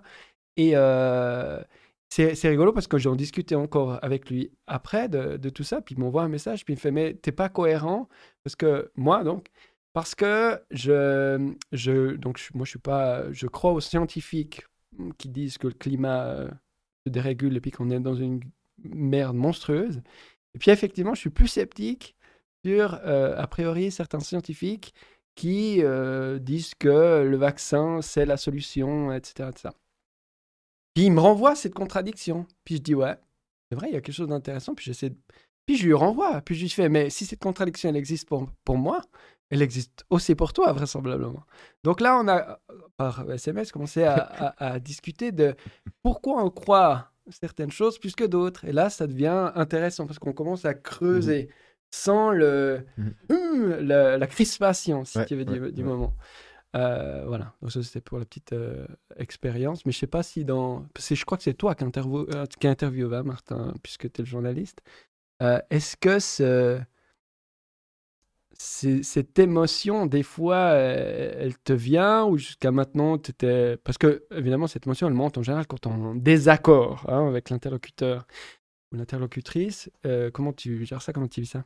Je crois qu'on n'a pas eu encore d'expérience où on, a vraiment invité quelqu'un avec qui on était totalement en désaccord ou que, enfin, consciemment on l'invitait parce qu'il avait un- il exposait un avis qui. Mais moi, moi j'ai eu quelques fois des, effectivement même, mais ne serait-ce qu'avec Michael Esfeld, le dernier invité qu'on a eu. euh, euh, J'aurais voulu rebondir beaucoup plus sur certaines choses euh, et, l'interroger parce qu'il y a des choses qui me semblaient, semblaient simplistes ou, ou, en tout cas qu'on aurait pu développer. Donc effectivement, ça c'est toujours une question, euh, c'est toujours une question à se poser parce que ça, ça, arrive forcément dans une interview. Euh, et, alors moi par rapport à ça, j'ai- une ligne qu'on a aussi discuté, c'est que finalement, euh, comme notre, fil rouge, c'est finalement d'interroger les gens par rapport à ce que eux pensent sur les choses, sans forcément imposer nos points de vue. On part du principe aussi qu'il y a certaines choses sur lesquelles on ne sera pas d'accord, mais que notre, comme notre but, c'est qu'ils puissent exposer leur idée. Tu vois, on est moins dans une discussion que toi, par exemple. Tu vois, lors, lors de nos Ouais, émissions. Conversation. ouais. C'est pas une- c'est voilà, c'est c'est vraiment une- voilà quelque chose où la personne peut exposer ses idées et moi je, je relance, j'encadre, je, je fais des Mhm. mais je suis pas dans où je donne pas mon avis quoi. Mhm, ça. Et, et donc ça c'est un peu différent du coup parce que parce que ce que je fais c'est c'est un peu une démarche euh, so- socratique, c'est la maïotique, c'est-à-dire je pose la question de faire permettre de d'enclencher une réflexion ou de partir dans un dans une direction. Avec un plus grand détachement. euh. Avec un plus grand détachement, a priori, effectivement, euh, ce qui, ce qui n'empêche pas des fois de, de- de- de- intérieurement. euh, ce- ce- Mais, mais, mais disons, voilà, j'ai. j'ai- j'ai, D'ailleurs, je pense que ça serait un exercice intéressant à faire d'avoir quelqu'un une fois qui est, qui est dans, une, dans Mm. une démarche antithétique, enfin, selon notre définition Mhm. d'antithèse. Et, mais, mais pour lequel on, sait a priori qu'on va être en désaccord sur beaucoup de choses. Quoi. Euh, Après, je pense pas que ça pose, euh, ça mais pose ça poserait vraiment problème, problème. parce Non, que on, on- la- les, les propos de l'invité n'engagent que lui. c'est ça. Donc finalement, nous, on, nous, on fait que donner, euh, on fait que donner une, une structure et puis une, un moyen de, de- à, à l'invité de, de faire parler de ses idées, etc. Et de développer sa pensée. Mais, euh, mais le côté conversation, il est aussi très important. Et puis effectivement, forcément, quand on est dans euh, une, conversation, on va arriver à un moment donné où on a une crispation. Mais, euh, mais la vie, c'est pas un long, fleuve, tranquille, c'est une succession de crispations, de détente, euh, les poumons qui se gonflent, qui se, dé- dégonflent. Tout, est comme ça. Il y a une respiration, il y a une espèce de, de mouvement comme ça. Donc c'est normal. Enfin, c'est, il faut juste pas rester sur cette crispation, puis, et puis accepter aussi après la, la- la détente euh, et, et- et tout ce qui, toute la réflexion, comme tu disais avant, qui va autour après, qui va faire germer des, des- des choses dans notre tête. Moi, j'essaie quand je suis dans une conversation un petit peu polémique comme ça avec quelqu'un, j'essaie de poser des questions. Mhm. J'essaie de, de- Socrate. voilà, j'essaie de, de pas euh, de pas donner mon point de vue, mais de dire est-ce que tu as vu telle chose? Est-ce que tu as eu accès à telle information? Est-ce que tu penses pas que peut-être ça pourrait être le contraire de ce que tu viens de me dire? Mhm. Mais- Et puis le, le fait d'amener une question, ça, ça détend déjà un petit peu l'atmosphère. Bah également, euh, j'essaie de me dire, ok, euh, qu'est-ce qui fait qu'il croit différemment que moi? Et puis, par rapport à cette distance, hein, je vois, entre euh, sa pensée et la mienne, je me dis qu'entre deux, il y a un truc sur, sur lequel on se base qui n'est pas équivalent. Et j'essaie de le trouver, du coup, de poser une question, comme tu le dis, pour, voilà, pour sortir de... Non, mais moi, je pense différemment, et puis là, ça devient un peu, un peu plus stérile euh, assez rapidement. Mais du coup, se pose assez ra- rapidement la, question est-ce qu'on peut parler avec tout le monde? Parce que c'est celle qui anime euh, dernièrement aussi euh, bah, Genève principalement. Il y a plusieurs aspects pour moi à cette question-là, parce que j'ai vraiment l'impression qu'à chaque fois qu'on pose cette question, de facto, on crée le buzz qui fait que la pensée qu'on n'aimerait pas entendre, elle a déjà gagné. De facto. Je m'explique. Si personne ne, de- ne dit c'est pas normal que Zemmour vienne à Genève, il n'y a pas grand monde qui va qui va qui connaît pas ce personnage qui du coup va s'intéresser à ce personnage. Alors de nouveau, tablons sur l'intelligence, c'est pas parce qu'ils s'y intéressent qu'ils vont tout de suite tomber dans le truc euh, et puis être d'accord avec lui. Mais enfin, ces gens-là sont des communicateurs et en fait, ils adorent qu'on leur dise qu'ils n'ont Mm. pas le droit de s'exprimer. C'est comme ça qu'ils qu'ils font leur, euh, leur foi un peu, je sais pas ce que vous en pensez. Euh, parce que du coup, ça crée le buzz, et puis c'est des gens qui ont une rhétorique suffisamment euh, adéquate pour surfer sur cette vague euh, du buzz. Donc, a priori, sur un plan stratégique, pour moi, de dire qu'on ne peut pas inviter tout le monde, c'est déjà une victoire pour celui qu'on ne voudrait pas inviter. Totalement. Ça, c'est un niveau. Mais après, il y en a d'autres. Je sais pas, il y a d'autres niveaux, hein, je pense, à cette question. Oui, il y a d'autres niveaux. Après, c'est la question de la, comment on réagit aussi à une, attaque ou une agression médiatique. Euh, je, pense qu'une des techniques principales, c'est de pas réagir. Et du coup, on attend que ça passe. Mais aussi, des fois, il faut réagir et puis, euh, euh, parce qu'il y a quand même des choses à rectifier. Donc ça, c'est pour l'aspect un peu plus réaction à la Zemmour. effectivement, lui, il joue beaucoup avec ça et, sort, gagnant de ces polémiques, à mon avis. Après, sur le, sur le point de vue de la discussion, euh, ça dépend quel type de discussion tu veux avoir. euh, mais je pense que si on veut développer une discussion qui soit constructive, philosophiquement, intellectuellement, ça peut être intéressant au début de, de- voir sur quelle base, respectivement, on se, pose, tu vois. Est-ce est-ce qu'on part de présupposés identiques, mais après on peut, on peut diverger sur, sur différents détails différentes positions, mais est-ce que sur les présupposés de base, tu vois, par exemple, qu'est-ce que la science ou qu'est-ce que le débat scientifique, ou etc., on parlait avec l'exemple de Bricmont, Parce que finalement, en posant ça au début, peut-être qu'on a du coup une meilleure compréhension de où on se situe chacun par rapport aux points de vue différents, tu vois. Mhm. Ça, je pense que ça peut être intéressant dans le cadre d'une discussion qui est une discussion réfléchie, planifiée, euh, que, que, on va mettre en place, de se dire, bon, bah, voilà, on, a chacun nos idées, on, on, se base sur quoi pour nos positions là, puis une fois qu'on a les fondements, on peut commencer à discuter vraiment, quoi. Moi, je pense que ça, c'est quelque chose qu'on fait assez rarement en vrai dans la vie, tu vois. Euh, mais c'est toujours, à mon avis, euh, les, rares fois où je l'ai fait, ça, a toujours été assez porteur, mmh. finalement. Parce que chacun est conscient du coup où il se situe. Tu vois et, et, une fois qu'on discute, euh, ben voilà, on, sait quelles sont les limites, quelles sont les. Mais genre, tu pourrais dire, tu prends l'exemple du schisme écologique, genre, non, non, tout va bien, c'est pas l'homme qui si quelqu'un il pose ça euh, comme préalable, non, non, tout va bien, c'est pas l'homme qui est la cause du réchauffement climatique. Et puis, euh, Alors, donc, euh, on est clair avec ça, il dit ça. Effectivement. ouais, je dis, bah, je suis pas sûr qu'on puisse même commencer une discussion. mais, peut-être, mais, peut-être alors qu'on pourra pas. Ça dépend aussi, tu vois. Si tout d'un coup, en posant les bases, on se rend compte qu'on n'arrive pas à discuter, parce que je sais pas, c'est trop émotionnel ou trop, je ne sais pas. Peut-être que c'est mieux de repousser la discussion, de réfléchir un peu, euh, prendre du temps pour euh, poser les choses à plat, que de commencer et de s'écharper. Tu vois. Mmh. Euh, peut-être, je sais pas, ça, peut être aussi un des avantages de poser les choses. C'est, moi, je suis en train un peu de réfléchir en direct aussi, hein, mais, mais c'est vrai que, c'est vrai que, voilà, moi, je, moi je, pense que ça, ça pourrait être porteur. Donc, ouais, je pense qu'on, je pense qu'on a le défaut de toujours vouloir convaincre la personne qu'on a en face. Exactement, exactement. Et peut-être ça, c'est peut-être ça, qui provoque aussi euh, des fois les, les, les, les problèmes. C'est que on ne peut pas vraiment la convaincre. On peut seulement. Euh, euh, c'est pas le film Inception. Mmh implanter, une, implanter une idée qui peut-être va germer ou peut-être pas. Des petites graines, des petites graines. Mais, mais, mais le, fait de vouloir convaincre frontalement la personne, ça marche, ça marchera jamais, à moins de faire du lavage de cerveau ou bien d'aller dans, dans, des trucs euh, ultra extrêmes, quoi. Mais oui, non, mais c'est pas le mot de nos formats, de toute façon, de la convaincre. Mais la, la, question est plus. Est-ce qu'on est qu'on s'autorise à inviter tout le monde? Tout le monde. Alors, on peut parler euh, très concrètement hein, de quelqu'un qui est un peu jeté euh, comme ça au, banc des accusés des, des bêtes immondes. D'ailleurs, il a fait un spectacle qui s'appelle comme ça. c'est Dieudonné, par exemple. Est-ce que vous, enfin, ce serait des gens comme ça euh, qui se, parce que l'idée ou Zemmour, hein, euh, pareil, même si à mon avis ils sont pas, ils pensent pas la même chose. Euh, bah pour Zemmour, enfin... mais en gros c'est, est-ce qu'on s'auto-censure ou parce qu'il y, a une justice. Alors après on peut toujours discuter de ce que fait la justice juste ou pas juste, hein, mais parce qu'il y a Mireille Tizaki qui disait, bah non, il faut, j'étais surpris d'ailleurs il faut pas euh, laisser Zemmour venir parce qu'il a déjà été euh, euh, reconnu coupable d'appel à la haine. Ce qui semblerait être vrai. Enfin, je ne sais pas, vérifier, mais je pense que c'est tout à fait vrai, tout à fait possible. Ça m'intéresse. Ça me surprendrait pas du tout vu le, personnage, puisqu'il est toujours sur, sur quelque chose qui est, qui est de l'ordre de, ouais, de l'insolence et, du clash. Donc, mmh ouais, voilà, pourquoi pas.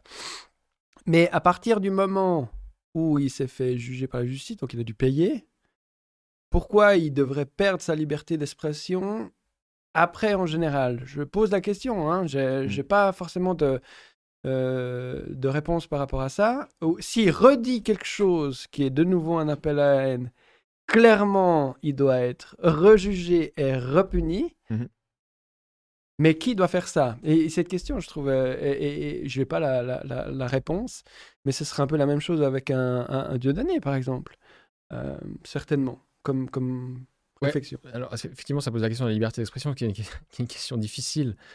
Euh, euh, nous, on s'est posé la question, on s'est posé la question de manière théorique. Est-ce que par exemple on inviterait, alors pas Dieudonné, mais on s'est posé la question. Un non, alors Blocher. Ah, Alain Soral. Alain Soral, exactement. On s'est demandé est-ce que Alain Soral, on pourrait l'inviter? Et là, effectivement, je crois la conclusion, c'était plutôt non. Mais plus dans le sens que non, on n'a pas envie de l'inviter. C'est ça, c'est ça. C'est que, en fait, et ça, ça reprend aussi la démarche finalement qu'on a, nous, par rapport à nos intervenants. C'est que, évidemment, on cherche alors des gens qui ont des discours euh, qui sortent un peu du courant habituel ou de ce qu'on entend tout le temps, mais qui ont quand même une démarche construite de réflexion, de rigueur, etc., de, de, Et donc, effectivement, nous, d'une certaine manière, on, a une certaine forme de, tri, enfin de tri, c'est-à-dire qu'on réfléchit en amont à, des personnes qui nous semblent tu vois, intéressantes euh, par leur démarche de réflexion. Et, du coup, et du coup, voilà, c'est vrai que s'il y a des, ah, si, ce qu'on considère comme des dérives potentielles dans leur pensée, tu vois, des incohérences ou des, ou des plutôt non, tu vois. Mais, là, j'ai envie de dire qui n'a pas d'incohérence? Alors tout le monde a des incohérences, mais il y a peut-être des incohérences qui sont plus ou moins flagrantes et plus ou moins C'est aussi notre patte, quoi. On décide, euh, on, décide d'inventer, d'inviter quelqu'un avec qui on a des affinités.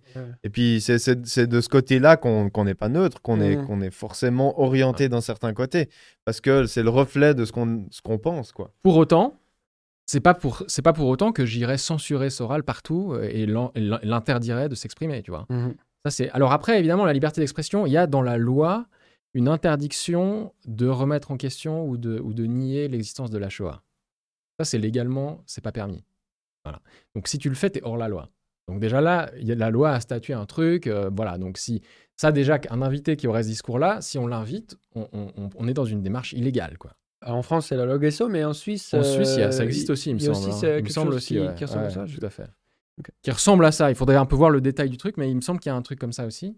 Mais enfin, même si on prend l'exemple de la France, en tout cas là, on est dans une démarche illégale. Donc là, tu vois, la liberté d'expression, légalement, elle a été tranchée d'une certaine manière, tu vois.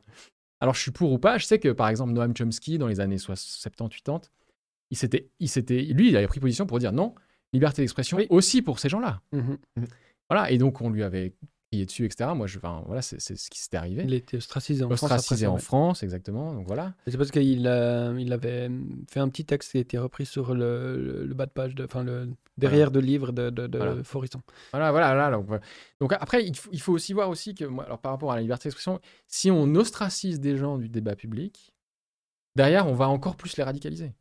On en revient à la question stratégique euh, aussi donc, tout à l'heure. Donc, donc c'est ça, c'est et c'est ce qui s'est passé par exemple avec le Covid. Il y a certaines personnes qui ont été qui ont été écartées du débat public et qui du coup se sont radicalisées. Et ça a créé des, des, espèces de camps euh, un peu, C'est ce, que tu me disais ce matin. Les Suisses ont voté le la c'était quoi la phrase? Ont voté euh, le la solidarité. Ouais, alors c'est ça, ouais, exactement. Donc pour info, donc euh, les Suisses ont voté ce week-end sur trois objets. Le premier, c'est la loi Covid qui euh, qui donne des aides, euh, des aides financières au, commerce, par exemple, pour la, la, perte due à la pandémie. Une deuxième, c'était un soutien financier euh, mais pas que, pour la première petite parenthèse, ah qui euh, cimente également le, fait de pouvoir euh, justifier la demande d'un certificat sanitaire dans des lieux X ou Y. Mais peut-être tu peux rajouter après. Le deuxième, c'était l'augmentation des moyens hospitaliers, notamment pour les infirmières et leur formation. Et puis le dernier objet, c'était si les, on allait faire une séparation claire du système judiciaire suisse, parce qu'actuellement, c'est les partis qui nomment les juges. Euh, et puis là, l'idée, c'était de tirer au sort les juges, donc il n'y ait plus d'affiliation partisane.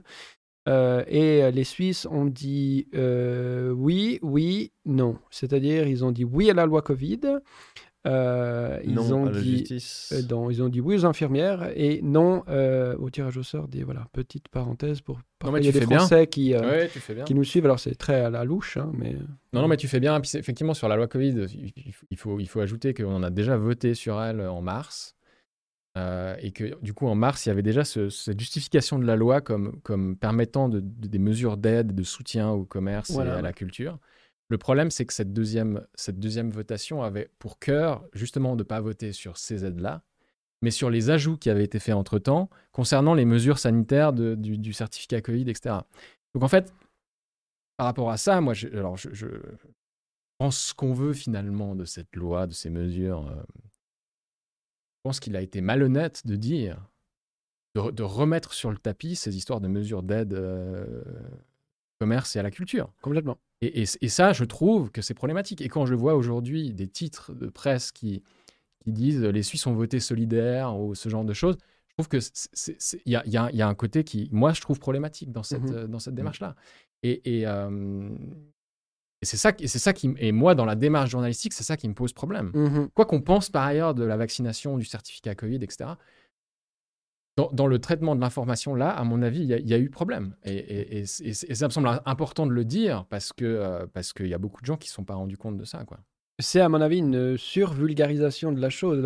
moi, où ça m'énerve, c'est effectivement le manque de, de nuance, c'est-à-dire de, de, de, dire, bah voilà, le message de la votation, c'est ça, alors que euh, il est tellement complexe. Et je suis effectivement euh, d'accord sur le fait que, pour moi, c'est une arnaque. Moi, j'ai voté non hein, à la loi Covid, clairement.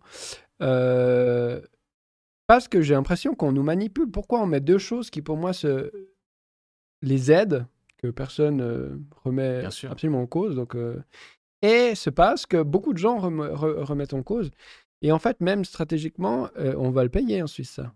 On va le payer parce qu'aux prochaines élections, à l'UDC, qui était le seul parti porteur du nom, ben, à faire trop d'amalgame, eh ben, on mmh. pousse. D'ailleurs, ils l'ont compris stratégiquement, hein, parce qu'ils ont marqué directement euh, un communiqué de presse qui disait euh, tous les partis de Suisse, sauf le nôtre, créent la discorde, etc. etc. Et d'une certaine manière, je peux comprendre pourquoi on dit ça. Et je pense qu'électoralement, stratégiquement, ils vont, ils vont gagner de leur défaite. Mmh. Euh, entre guillemets, euh, sur, euh, sur le plan électoral ce week-end. Mais bon, l'avenir nous, nous le dira. Mais je trouve qu'il y a toujours un manque d'intelligence justement à ce niveau-là. Et puis j'ai l'impression que c'est assez souvent que sur les, les, sujets de votation, on nous fait passer deux choses en même temps comme ça. Ouais. C'est pas la première fois que ça arrive.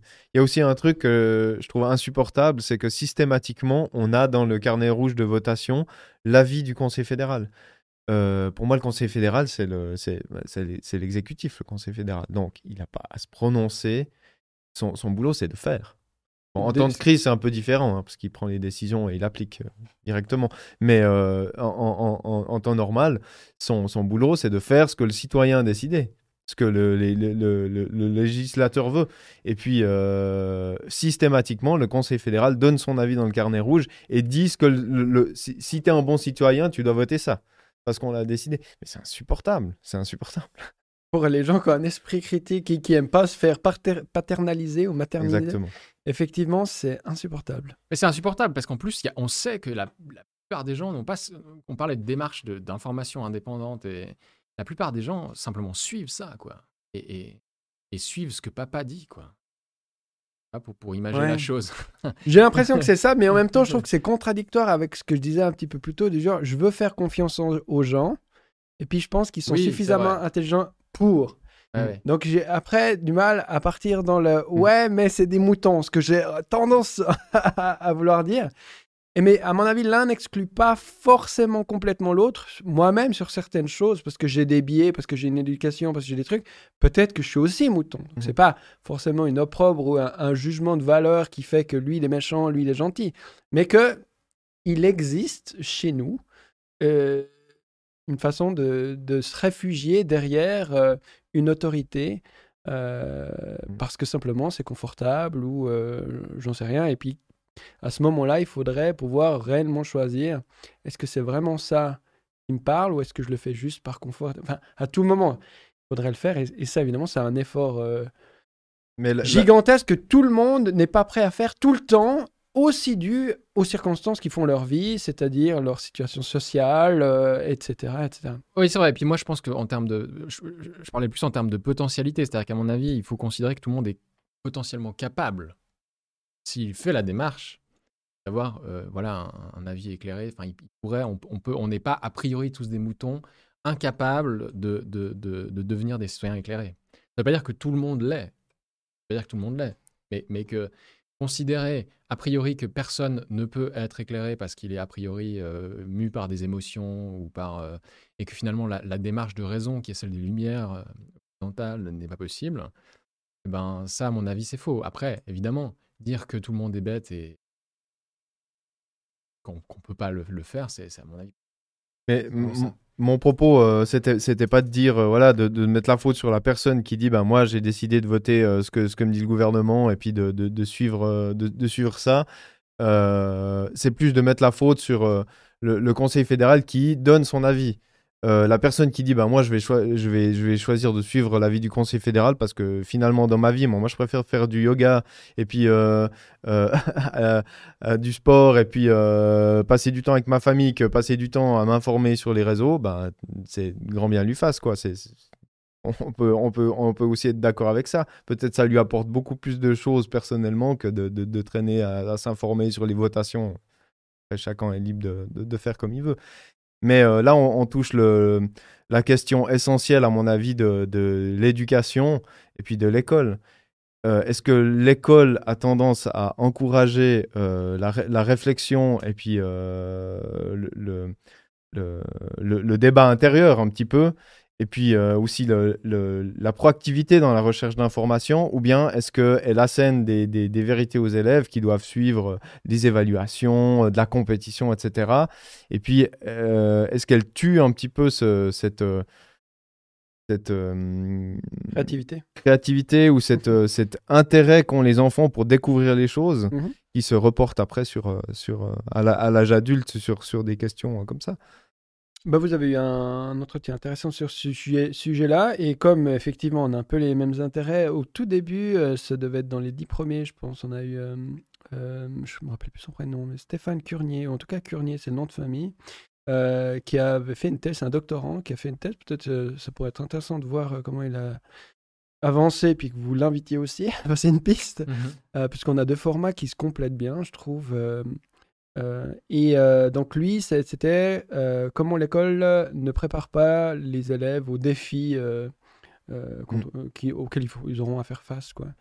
Et on a évoqué passablement la, la question de l'école à la maison et des écoles, des autres écoles. Et puis lui, il est arrivé quand même en fin de compte à la volonté plutôt d'essayer de, changer l'école plutôt que de, de l'intérieur plutôt que de, de, de, de trop euh, explorer, enfin explorer non, mais ils voyaient un potentiel de changement plus grand en changeant l'école que d'amener des, des, alternatives. Euh.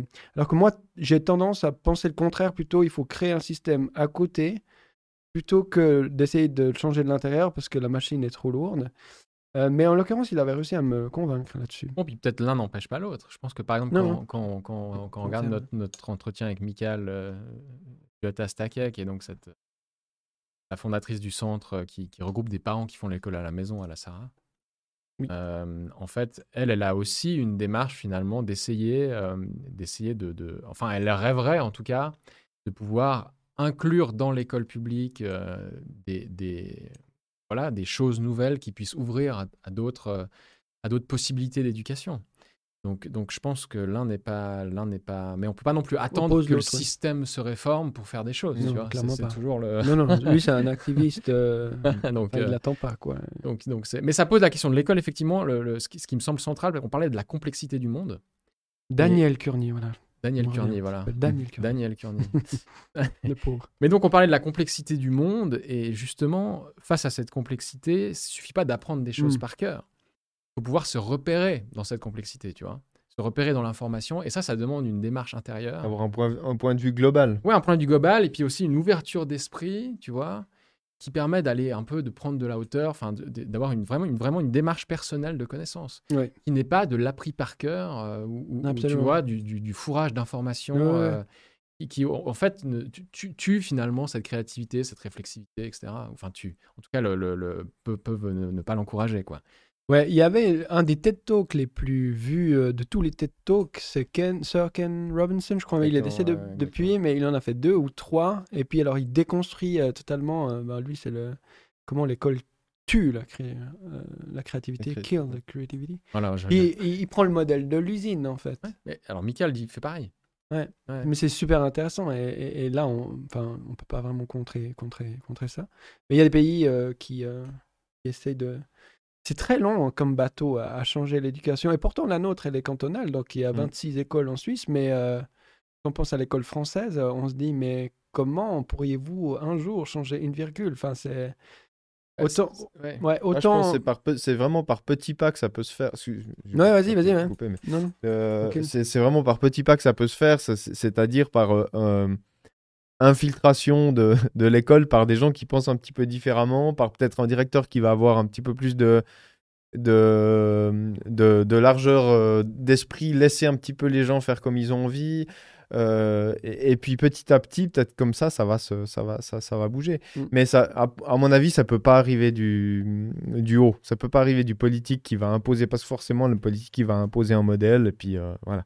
Mhm. Les, les, les, les gens, les, les, les, les profs, les, euh, les, euh, mais au- aussi peut-être euh, peut-être les parents, parce que les, parents, ils ont un rôle à jouer dans l'éducation de leurs enfants. C'est même un rôle, le, le rôle central, quoi. Donc euh, c'est peut-être de, de ce côté-là que les choses, elles vont changer. Moi, je crois vraiment plutôt à ça que qu'un mouvement ou bien euh, ou une école alternative à fond. Enfin, moi, j'ai fait une école alternative. hein, et, et- et- Steiner Ouais, c'est ça. Et euh, bah, il y a beaucoup de critiques sur l'école Steiner. hein. Bah, j'ai souvent croisé des, des gens qui ont fait l'école Steiner qui justement avaient euh, une pensée un peu latérale, comme euh, hein, qui ont réussi à faire ce, ce pas de côté. Et puis bah, mon expérience aussi que ma, ma, ma petite sœur, mais pour d'autres raisons, parce qu'elle voilà, elle a fait cette école-là et c'était totalement quelque chose qui était fait pour elle, parce que dans l'école traditionnelle, ça n'aurait pas Mais fonctionné. je crois que tu as touché le point essentiel, c'est fait pour elle. Parce qu'il y, a des- y a des gens, ça leur convient pas du tout. Tout à fait. Et vraiment, il faut, euh, il faut un- un- une école qui, qui, qui, euh, qui arrive à valoriser chaque, chaque enfant. Quoi. Ça, c'est très difficile à faire dans des classes de 30. euh, Enfin, voilà. Exactement. Et puis je pense que du coup, ça, ça, ça- moi, je, je pense que, ça- il- disons, je plaiderais pour une, pour une, une vaste choix de pédagogie différente, tu vois. Hmm. Montessori, Freinet, mais même l'école publique, pourquoi pas, tu Bien vois. sûr. Mais que les parents puissent se dire, bah, selon ce que mon enfant, euh, voilà, selon, Selon valeurs. ses, selon- ses valeurs, mais c'est aussi ce que l'enfant euh, apprécie ou a besoin dans son développement, bah, il peut choisir. Enfin, quelle pédagogie correspond le mieux, tu vois. Mm. Puis je pense que c'est- la liberté pédagogique. Moi, je, vraiment, je pense que c'est- et, ça va, euh, ça va vraiment à l'opposé de l'école étatique qui a un modèle unique, figé, Ouais. tu vois. Mais on en revient à la gestion de la complexité. Euh, si notre but c'est de simplifier pour que ben déjà l'appareil étatique est déjà relativement complexe au niveau de son organisation, si tu complexifies la chose, en fait c'est plus tenable. On peut plus être dans le contrôle. Donc c'est aussi pour ça qu'on est sur ce sujet-là, parce qu'effectivement nous on appelle à un esprit critique hein, euh, de tous, et nous-mêmes aussi, et que ça passerait par l'éducation. Mais ça sous-entendrait qu'il faudrait trouver des structures qui puissent gérer la complexité ce qu'on n'est pas vraiment prêt à faire, et je peux comprendre aussi ceux qui dirigent, ils ont, ils veulent pas plus de complexité parce que sinon il y a de fortes chances qu'ils ils arrivent plus à répondre à la mission qu'on leur a donnée, c'est-à-dire de mettre de l'ordre en gros quoi. Euh, donc ça commence par l'éducation, mais après euh, c'est toutes les institutions qu'il Bien faut sûr. revoir en profondeur, et notamment bah, nous on, on investit euh, on investit pardon plus le, le côté de l'information et médiatique pour pour essayer de d'insuffler un peu de, de, de structures qui permettent de gérer la complexité. Après, si tu, si tu pousses euh, cette réflexion, tu dis les politiques qui cherchent à avoir, à avoir le moins d'avis euh, con- euh, contraires possible pour pouvoir euh, un peu diriger et puis pas, pas trop avoir de, de brassage, euh, si, si tu pousses ça à l'extrême, c'est le contrôle social à la chinoise. Donc, il faut aussi. Enfin, je pense qu'il y a. Mais c'est tout à fait ça. Ouais. Là, on était d'accord avec Brickman, il disait euh, l'Orient et l'Occident sont en train de se croiser. Alors, c'est pas forcément parce que euh, l'Orient et la Chine, en l'occurrence, deviennent plus démocratiques, mais c'est parce que euh, on aurait tendance, en voulant simplifier, à peut-être devenir moins démocratique et du coup à finalement devenir comme ceux qu'on accuse et qu'on utilise comme. euh, Mais tu sais que c'est intéressant, c'est intéressant cette question parce que quand tu vas, alors justement, Thinkerview interviewait l'am- l'ambassadeur de Chine en France. Oui, quand, quand tu interroges les, les, les, les Chinois, euh, ils te disent qu'en fait, eux, ils s'inspirent du modèle occidental. Par exemple, le système de notation, euh, eux, ils te disent, mais le système de notation, nous, on s'inspire de ce que vous avez fait dans le monde bancaire dans les années 90 pour, euh, pour euh, profiler en fait vos, vos clients, pour savoir s'ils sont, sont compatibles pour recevoir un prêt ou non. Et, et, moi, j'ai quand même l'impression que, alors, on a, on a des croisements entre l'Orient et l'Occident qui sont des inspirations réciproques. C'est-à-dire que, d'une certaine manière, avec toute la culture chinoise et toute la culture extrêmement complexe qui existe là-bas, millénaire, qui s'est approprié certains fondamentaux du système occidental pour le remâcher à sa sauce et que nous, derrière, en Occident, on va récupérer ça, tu vois, pour se le réapproprier ou le remâcher aussi, tu vois. Donc, Mm. enfin, il y a tout- toutes ces espèces de jeux de transmission culturelle qui, à mon avis, sont, sont fondamentales. Puis, puis euh, compréhensibles aussi du, du côté. Vous avez eu pendant, ah, vous avez eu pendant deux une hégémonie, etc. Nous, maintenant, vous nous avez piétiné assez fortement au 19e siècle euh, pour de prendre notre revanche, quoi. Mm. Et euh, voilà. Pourquoi pas? Enfin, moi, je, je C'est cohérent, c'est ce qu'on fait dire, tout euh, le temps. Mais, mais, euh, mais si on revient sur le- la question de l'éducation, euh, ce que j'aurais peut-être ajouté aussi, c'est que ça pose, effectivement, tu posais la question du politique, ça pose la question de jusqu'à quel point l'État est légitime à intervenir dans l'éducation, in fine, tu vois. Jusqu'à quel point l'État est capable de définir quels sont les programmes cohérents pour un élève, tu vois? L'État peut-être très bien peut financer l'éducation, la rendre accessible pour tous, parce que c'est et c'est Mm. bah, c'est son rôle de d'aplanir finalement les inégalités. Euh, mais est-ce qu'il est pertinent que l'État ou un ministre de la Culture dise bah non, il faudrait plutôt que vous, vous enseigniez ça et pas ça parce que, parce que finalement, les, les- et c'est ça, moi, la- la- une vraie question politique. Le- quelle est la place de l'État dans l'éducation? Ça, je pense que c'est quelque chose qui est assez rarement évoqué, mais qui. qui semble aussi là, pour le coup, tout ce qui suscite, euh, quand, on parle de nourriture par exemple, mais d'éducation pareil, parce que du coup c'est qui qui éduque, c'est l'État ou c'est le parent, ben, il y a l'émotionnel qui vient. Puis plus il y a l'émotionnel, plus le truc est dur à toucher pour les, pour les politiciens notamment. Puis du coup, on dit oh non, ça c'est un, un- un sac euh, de nœuds, donc on, on va pas. Voilà, et- mais bon, après, moi je trouve que ce serait bien de s'inspirer des choses qui marchent, puis ça on le fait pas assez. Mhm. Euh, ce serait moins risqué. Regardez, là, il y a quelque chose qui est intéressant. Essayons. Ça ne veut pas dire que ça marchera chez Mhm. nous, parce que c'est plus Mhm. complexe que ça, mais utilisons ça pour oser faire des trucs. Parce que je comprends cette crainte, ce- cette retenue qu'on peut avoir. Euh, juste un petit mot, il y a des gens qui semblent dire que le son est très décalé. Je sais pas. Désolé si c'est le cas. Euh, on fait pas exprès. Il y a toujours plein de couilles euh, techniques. Peut-être tu pourras me donner des conseils pour éviter le Avec décalage de, plaisir. de son au réel. Avec plaisir. Alors justement, pour revenir à ça, apparemment, il y a un peu des gens, on, voit un peu les Qui ont mêmes qui, commenté. qui- qui ont commenté. Ça me fait venir un peu au sujet de la communauté, parce que moi, je suis un peu mal à l'aise avec ça, en fait, je dois dire. Quand euh, Thinkerview appelle à la communauté, je me dis, il parle de quoi? Parce que on reviendrait un petit peu à dire, ah bah les gens, dès qu'ils ont une idée ou un intérêt commun, ça devient des veaux, et puis ils suivent, puis la communauté, elle est un peu uniforme comme ça, puis elle est d'accord. Mais euh, c'est peut-être pas, c'est peut-être pas exactement ça. Donc moi, je fais jamais référence, en- encore moins à ma communauté. Euh, Enfin, je vois un peu des, risques euh, là derrière.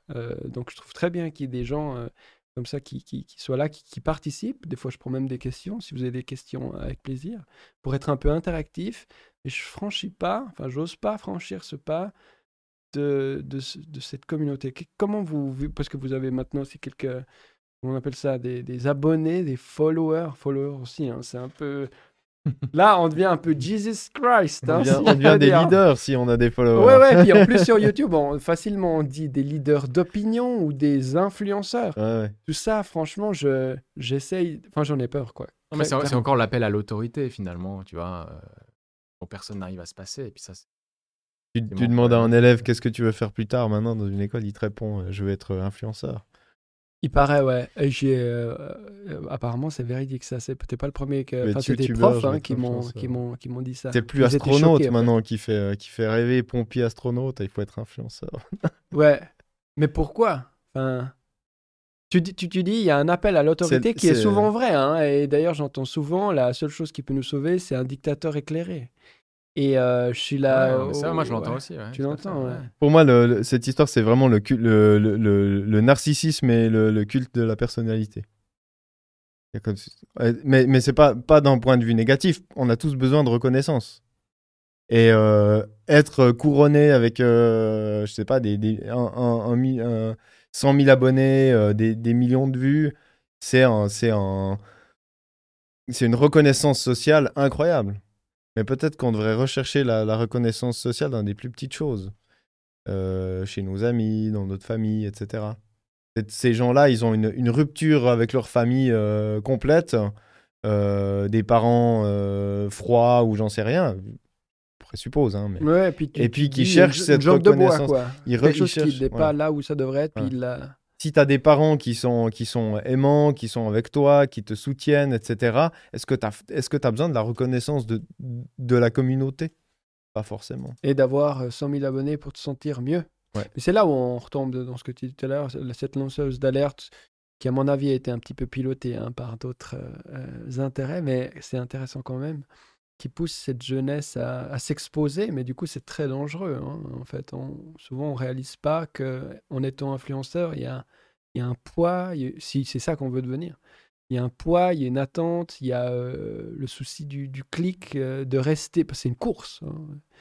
C'est vraiment une course et je pense qu'il y a plus de, gens qui perdent. C'est à mon avis très éphémère aussi, parce que finalement, ces gens, alors si, on prend la mode par exemple, en fait, c'est beaucoup basé sur l'image de la personne. euh, je pense.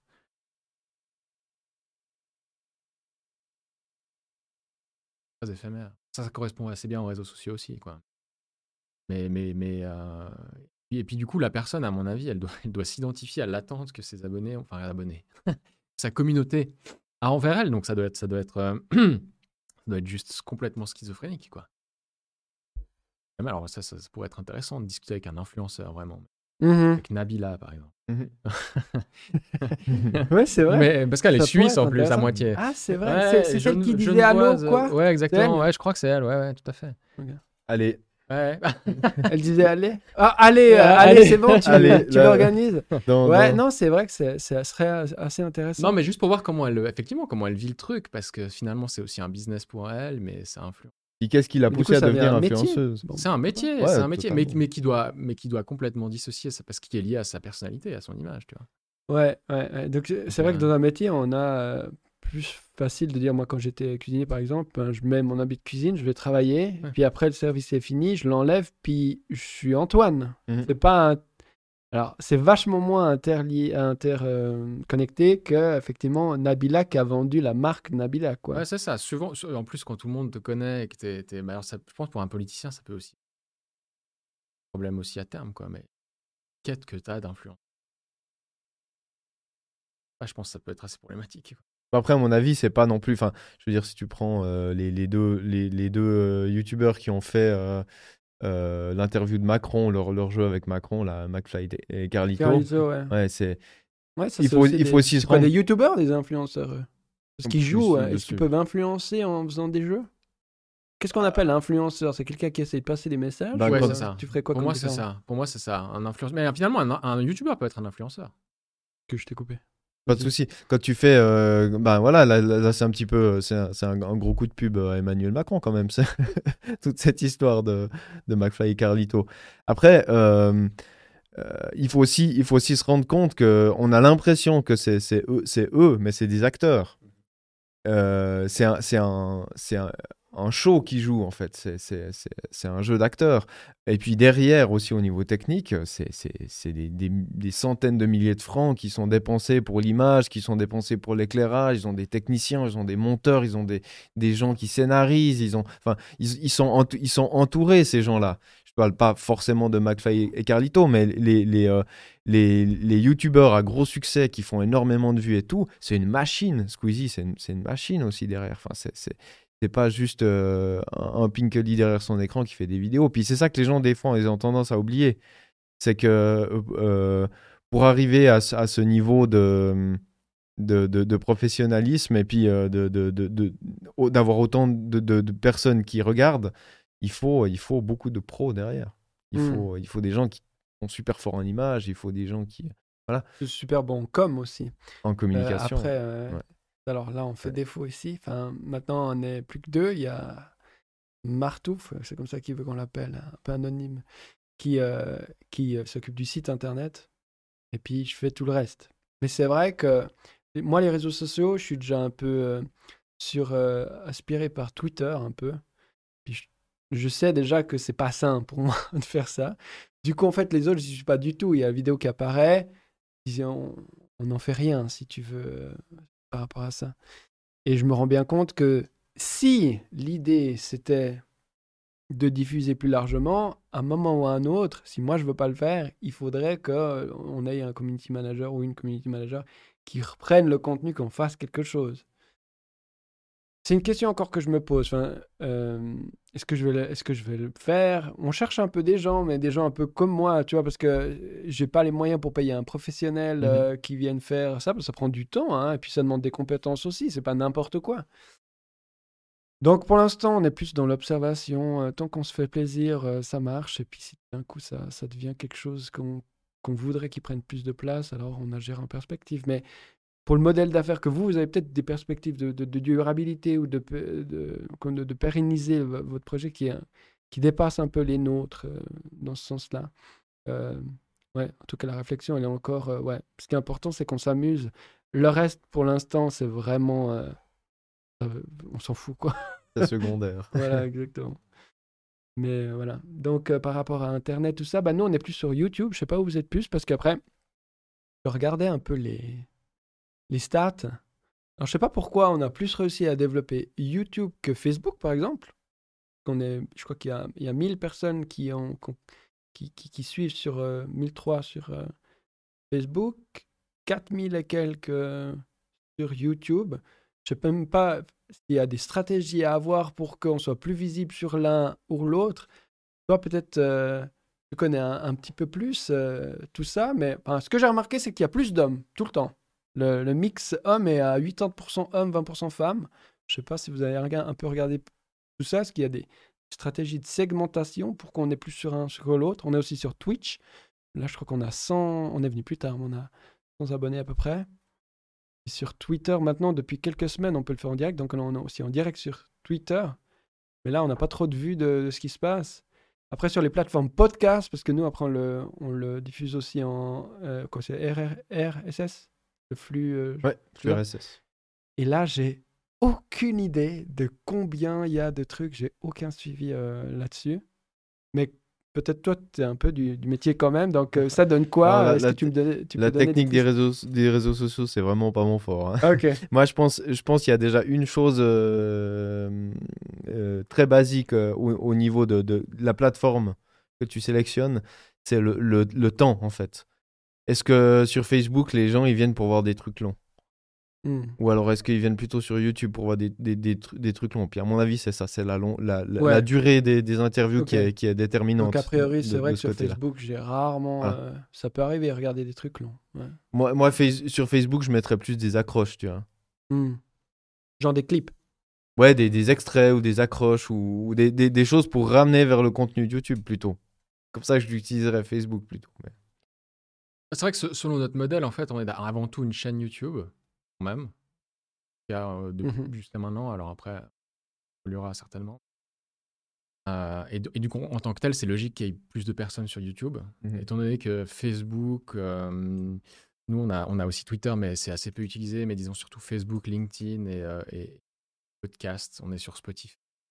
Et on, pareil, on- ouais. on backup sur Odyssey aussi. Et en backup sur Odyssey, tout à fait. Mais en fait, ces plateformes-là sont plus des plateformes de partage de ce qui se fait sur YouTube. Hmm. Donc, si tu veux, euh, moi, j'alimente Facebook euh, avec euh, les, les entretiens, enfin, je- toutes les vidéos plus ou moins qu'on sort sur Antithèse, je les mets sur Facebook et je les relais sur mon compte personnel, etc.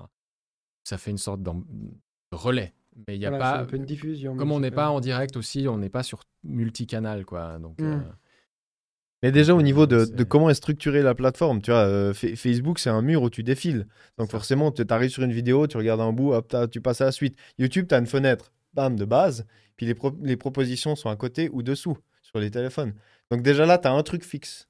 Donc le truc fixe, il, il fixe peut-être l'attention. Tandis que le mur qui défile, qui peut tout le temps défiler à l'infini, bah, il va moins fixer l'attention. C'est vraiment Ouais, la, par essence, c'est comme ça. Ça a été pensé comme ça. Et puis euh, là, vous avez euh, des, des projets prochainement, euh, des, des, des, invités, des sujets sur lesquels vous voulez, euh, vous voulez travailler?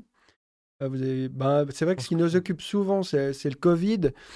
Euh, bah, ici, on a, on a vu un peu. On a eu deux. Je crois que le seul qui est venu deux fois. Non, non, c'est pas vrai. Maxime Nicole est aussi venu deux fois. Mais sinon, c'était Flau, le- l'épidémiologiste. Antoine Flau, Antoine Flau, il est venu deux le fois. Ouais. Et puis euh, sinon, on a eu à peu près deux aussi, euh, bah, comme vous, euh, Jean-Dominique Michel, et puis le docteur Seguesser aussi. Nous, on n'a pas eu Seguesser. On a fait Michael Esfeld euh, récemment. euh, Après, notre, notre position par rapport au sujet Covid, c'est de ne pas faire que ça. Ouais. Et que du coup, on essaie d'être. C'est-à-dire que c'est- c'est bien d'en faire, mais il ne faudrait pas se, se- se limiter à ça. Dommage de faire que ça. Parce Mm. qu'après, finalement, euh, d'autres choses dans la vie. Et, ça, donnerait une étiquette que, que- qui nous représente pas en fait. Ouais. Donc, euh, donc Mhm. ça, c'est important. Et donc, euh, après, on a plein de sujets en tête. Enfin, Ouais. On a une liste d'invités potentiels qui est Ouais. déjà assez grande. C'est clair. On pensait à des sportifs, euh, des Ouais. musiciens, ça, ça Ouais, va être, je pense, les prochaines qui vont, Ouais, qui vont ouais, sortir. Ouais. Et euh, dans, dans, dans cette veine-là, ouais. ouais. Tout à fait, pour, pour, pour un peu varier aussi les Mais ça fait aussi, euh, pour moi, partie de l'e- l'esprit critique, de, de varier pour créer des liens entre. Bah, par exemple, les conversations qu'on parle, c'est aussi pour ça qu'on se permet euh, spontanément de parler d'un truc puis d'un autre. Parce que trop souvent, dans les médias traditionnels, à mon sens, c'est très euh, un, segment, quoi. Un segment, on parle que de ça. Puis après, un, autre segment, mais il est complètement différencié et séparé. Alors que la complexité, c'est aussi de dire, mais en fait, la logique par rapport euh, à l'éducation et puis euh, aux, aux médias et à l'esprit critique, ben effectivement, il y a quelque chose euh, qui est de l'ordre du commun. hein. Mm. Euh, on peut aussi euh, tirer des, des lignes. Donc c'est aussi euh, pour ça qu'on est exa- exactement dans la même euh, euh, que vous. Moi j'ai une petite peur des fois, je- mais elle- ça s'est jamais avéré parce que tu voyais, euh, j'ai rien sur la feuille, hein, j'ai aucune question. Mais des fois j'ai la, la crainte de, du silence. La sais. page blanche. Ouais, parce que je suis pas journaliste de fait. Alors je le vois maintenant depuis, euh, c'est quoi, 63e épisode ou plus, j'en sais rien, que ça arrive pas. Mais du coup, euh, voilà, j'ai besoin encore un petit peu de sécurité pour faire venir des gens qui, a priori, je me dis, ouais, j'ai un intérêt, mais j'y connais pas assez ou euh, je sais pas ce qu'il faut, je vais leur demander quoi. Euh, je sais pas, un journaliste peut-être n'a pas la peur que cette peur-là, finalement. Qu'est-ce qui va définir que tu invites quelqu'un sur un sujet X ou Y? C'est simplement ton intérêt personnel ou il y a d'autres euh, critères? C'est pas simplement l'intérêt personnel, c'est l'intérêt de, sa pensée, sa pensée pour, euh, pour les auditeurs. À mon, avis, c'est ça principalement le- le- la motivation. Après, effectivement, on pense des fois de temps en temps aussi à l'audience, euh, à se dire que finalement, il faut, Oui, il ouais, ouais, puis il équilibrer entre- équilibrer entre, les personnes qui sont qui, qui vont nous apporter un peu plus de de- d'audimat et puis celles qui, en- qui seront vraiment, tu vois, un peu euh, moins connues, mais très intéressantes aussi. Donc, il faut les faire parler, etc. Mais disons, principalement, l'intérêt, c'est quand même de se dire cette personne-là a une pensée intéressante. Et euh, évidemment, ça nous ferait plaisir de la rencontrer, Mhm. mais c'est quand même sa réflexion. Et puis moi, contrairement à toi, moi j'ai quatre pages de questions. Ah ouais Donc c'est très préparé, on échange pas mal sur ça aussi, et que je, je- moi je me renseigne beaucoup sur ce qu'elle fait, et c'est très, très structuré en fait dans, dans le, Mhm. en préparation. Après, effectivement, sur le moment, ça peut dévier. On, a, sûr, on a, mais j'ai un fil rouge que j'ai envie Ah, de, suivre euh, et que et que je et que je et que j'essaie de dérouler en fait. Voilà. ok. Mais c'est parce qu'aussi c'est pas tout à fait le même format. On n'est pas Non. dans une discussion, donc c'est Oui, parce que tu disais tout à l'heure, et je pense que c'est une des différences qu'on peut euh, avoir notamment euh, entre notre façon de travailler, c'est de par mon incompétence, en fait, de facto, je suis pas prêt. Hmm. Et en fait, je- je vois ça comme une force parce que je me dis, en fait, je me rapproche de l'auditeur qui n'est pas prêt. Et du coup, ben, peut-être des fois, je pose des questions à la con, mais elles viennent de celui qui n'a pas encore réfléchi à la chose. Donc, peut-être ça peut faire qu'il y a des choses que je vois pas, que je devrais voir si je creusais qui sont importantes. Mais d'un autre côté, peut-être que euh, ben, je suis plus proche de ce. Moi, je me considère comme un ignorant, hein, euh, de finalement ce, que représente euh, celui qui tout d'un coup a clic et arrive euh, sur, sur, sur le podcast. Et on- c'est aussi pour ça que je, je ne me permettrai pas de m'appeler journaliste. C'est peut-être aussi la personne après qui vient et qui dit Mais attends, il dit n'importe quoi là. Moi, je connais ce domaine-là et puis euh, bah, peut-être je vais réagir dans les commentaires. Ouais. Tant mieux, quoi. C'est, Tant c'est- mieux, c'est- ouais. C'est, c'est Ça peut- constructif, c'est bien ça. Voilà. C'est, bien d'avoir. Moi, moi je, pense, je crois vraiment euh, dans, dans le point de vue euh, global. La- les gens qui voient la globalité. En- en- aussi dans, dans le milieu professionnel, j'ai l'impression que maintenant on, on forme beaucoup de spécialistes parce qu'on a besoin de spécialistes. La technique, euh, pour parler de mon métier, hein, devient tellement compliquée qu'on peut plus avoir des gens qui ont une vision d'ensemble sur tout. Ou alors c'est des gestionnaires de projets mais qui qui ont qui sont pas impliqués dans, dans, la- dans la technique pure. C'est plus des administrateurs. Mais les gens qui font de la technique pure, ils se retrouvent à, à- à être obligés de se, spécial- de se spécialiser dans un domaine ou un autre pour arriver à être compétents dans leur domaine. Et puis, euh, si on veut toucher tout, bien, on, on devient un peu incompétent. Mhm. J'ai l'impression que on a tendance à reporter ce mode de fonctionnement de la technique. euh, c'est beaucoup ce que fait l'école, j'ai l'impression. Mode de fonctionnement de la technique sur euh, euh, notre vie de tous les jours, sur notre monde de, mode de fonctionnement dans, la vie de tous les jours. Et puis, euh, ça nous empêche d'avoir un, point, un, point de vue, une opinion globale, une vision globale plutôt de, de, de, l'humain, de, la nature. Enfin, il y a, y, y a, vraiment un, point central comme ça. c'est comme si on se mettait un peu des œillères. Hein. Le cheval, il a des œillères, il voit que devant lui, il voit pas les côtés. J'ai l'impression que c'est un peu ça qui se passe, d'une dérive qui vient de la technologie et qui se reporte sur l'humain. C'est intéressant et on a eu ces critiques euh, notamment avec euh, Idriss Aberkan qui euh, qu'on a eu sur une émission et effectivement les gens un peu lui, lui reprochent ça, c'est de, parler trop de choses alors qu'on ne peut pas être expert sur tout, puis du coup de faire des, des raccourcis qui pourrait en être des trop grands, par exemple. Et je comprends cette critique, mais en même temps, je suis content que tu amènes cette différenciation avec, euh, ben, quand c'est de l'ordre de l'opinion de choses, ben, pourquoi pas avoir un avis? Parce qu'il prétend pas tellement avoir autre chose qu'un avis, mmh. quoi. C'est pas la même chose que quand on doit effectivement avoir une compétence euh, spécifique pour, euh, je sais pas, gérer le son ou la lumière d'une émission télé, par exemple. Et que, ouais. Ou même dans la biologie, être spécialisé dans les fourmis, quoi. C'est tellement, c'est tellement vaste les fourmis que tu peux être spécialiste que des fourmis. Bon, peut-être Idriss, il aurait un avis euh, sur les fourmis. bon, après, effectivement, moi je pense que sur le cas Idriss Aberkan, c'est intéressant parce que ça, cristallise pas mal l'opinion. Enfin, euh, mais, mais ouais, je, je, rejoins un peu Auriel sur la question de la spécialisation qui fait qu'on devient trop technique alors qu'effectivement il faudrait aller au-delà. Mais après, il y a, y a, aussi des phénomènes de. Ça, c'est Iris Amerkan qui me fait penser à ça, mais il y a des phénomènes de, d'influence, en fait, qui essaient de,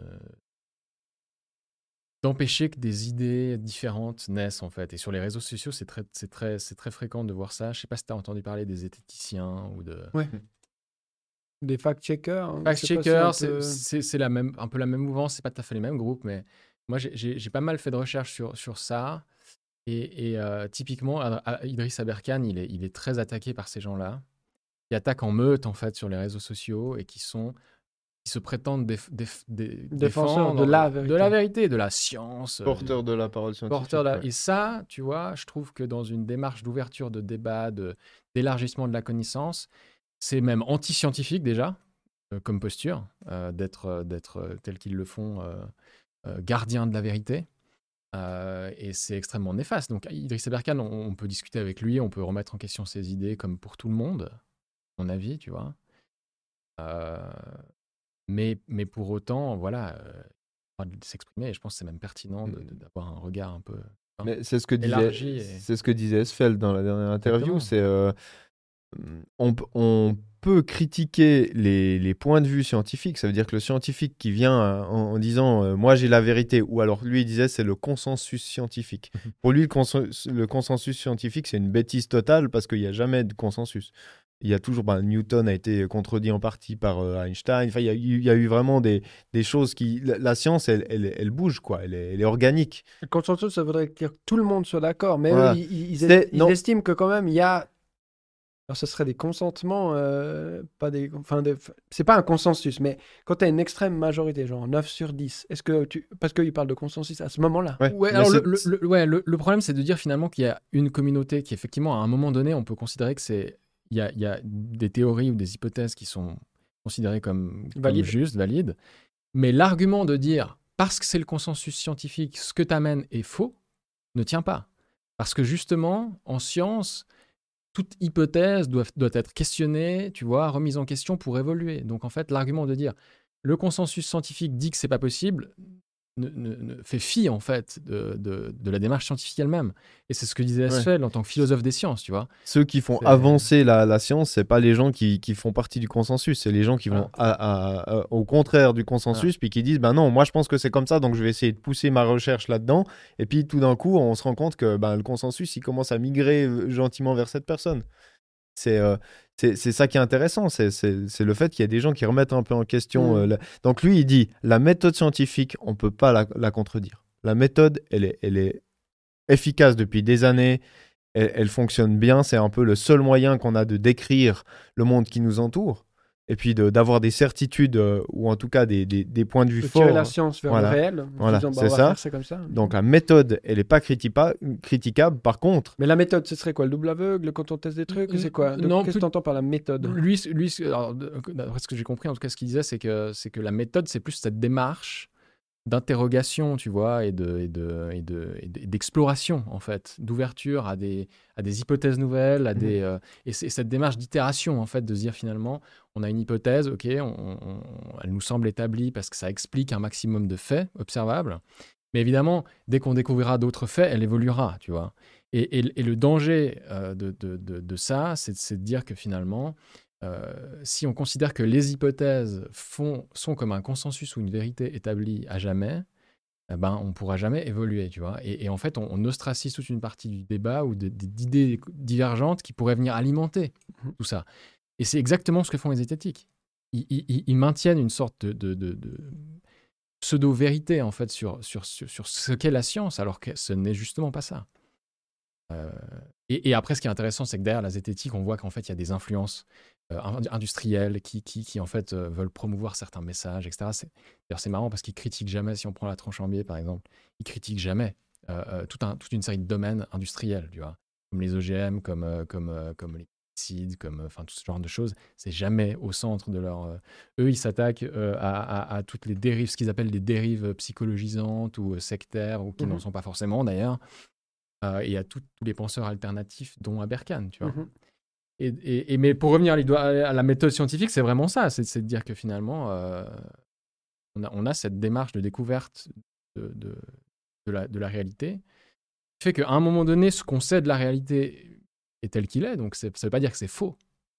on, Donc, arrête, on s'arrête un- dans, Voilà. dans, un- dans une ligne de temps, on s'arrête à un moment donné avec euh, un point de vue. Bien sûr, mais ce ouais. point de vue. euh, pourra être remis en question, mais, mais ça ne veut pas dire que ce point de vue est faux. est faux, tu vois. Et c'est ça tout le tout, tout, tout, tout l'enjeu de la démarche.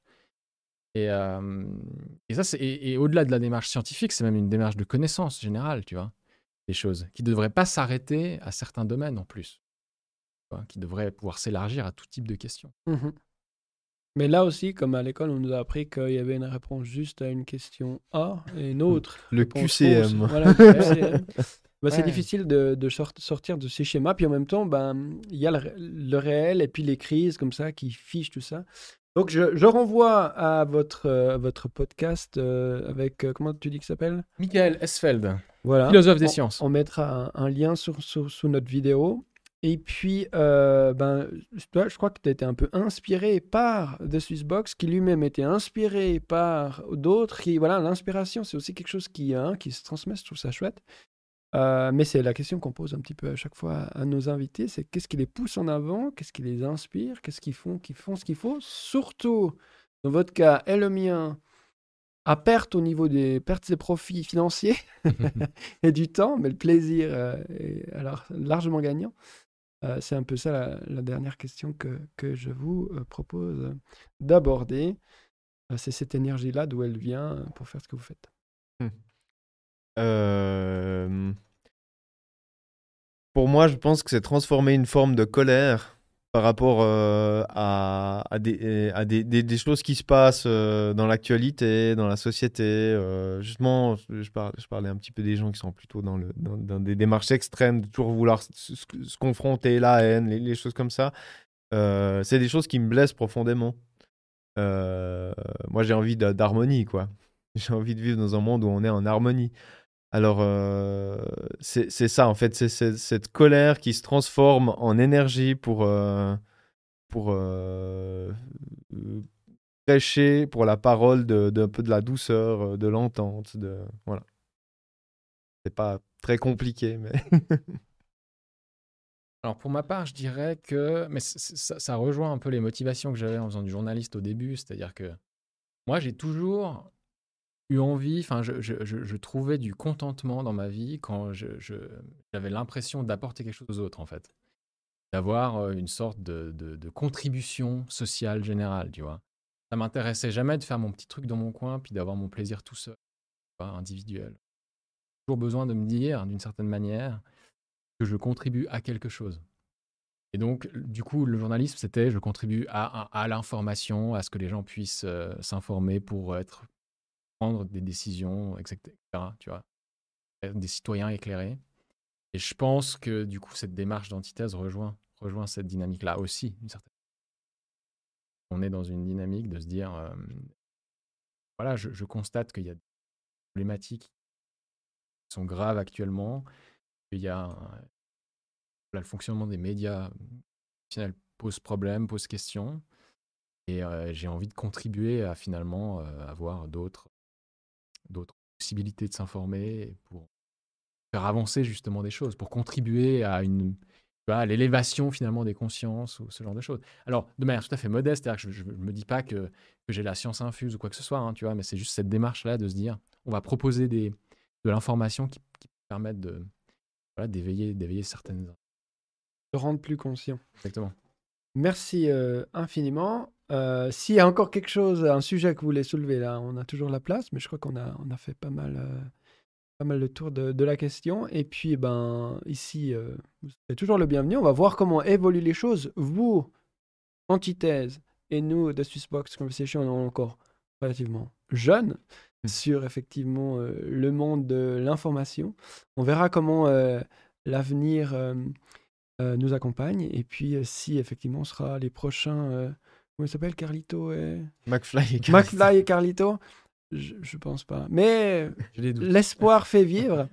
Et merci beaucoup d'être venu sur ce plateau aujourd'hui. Et puis que les vents vous partent, les portes dans, dans la bonne direction. Ciao. Merci. Ciao.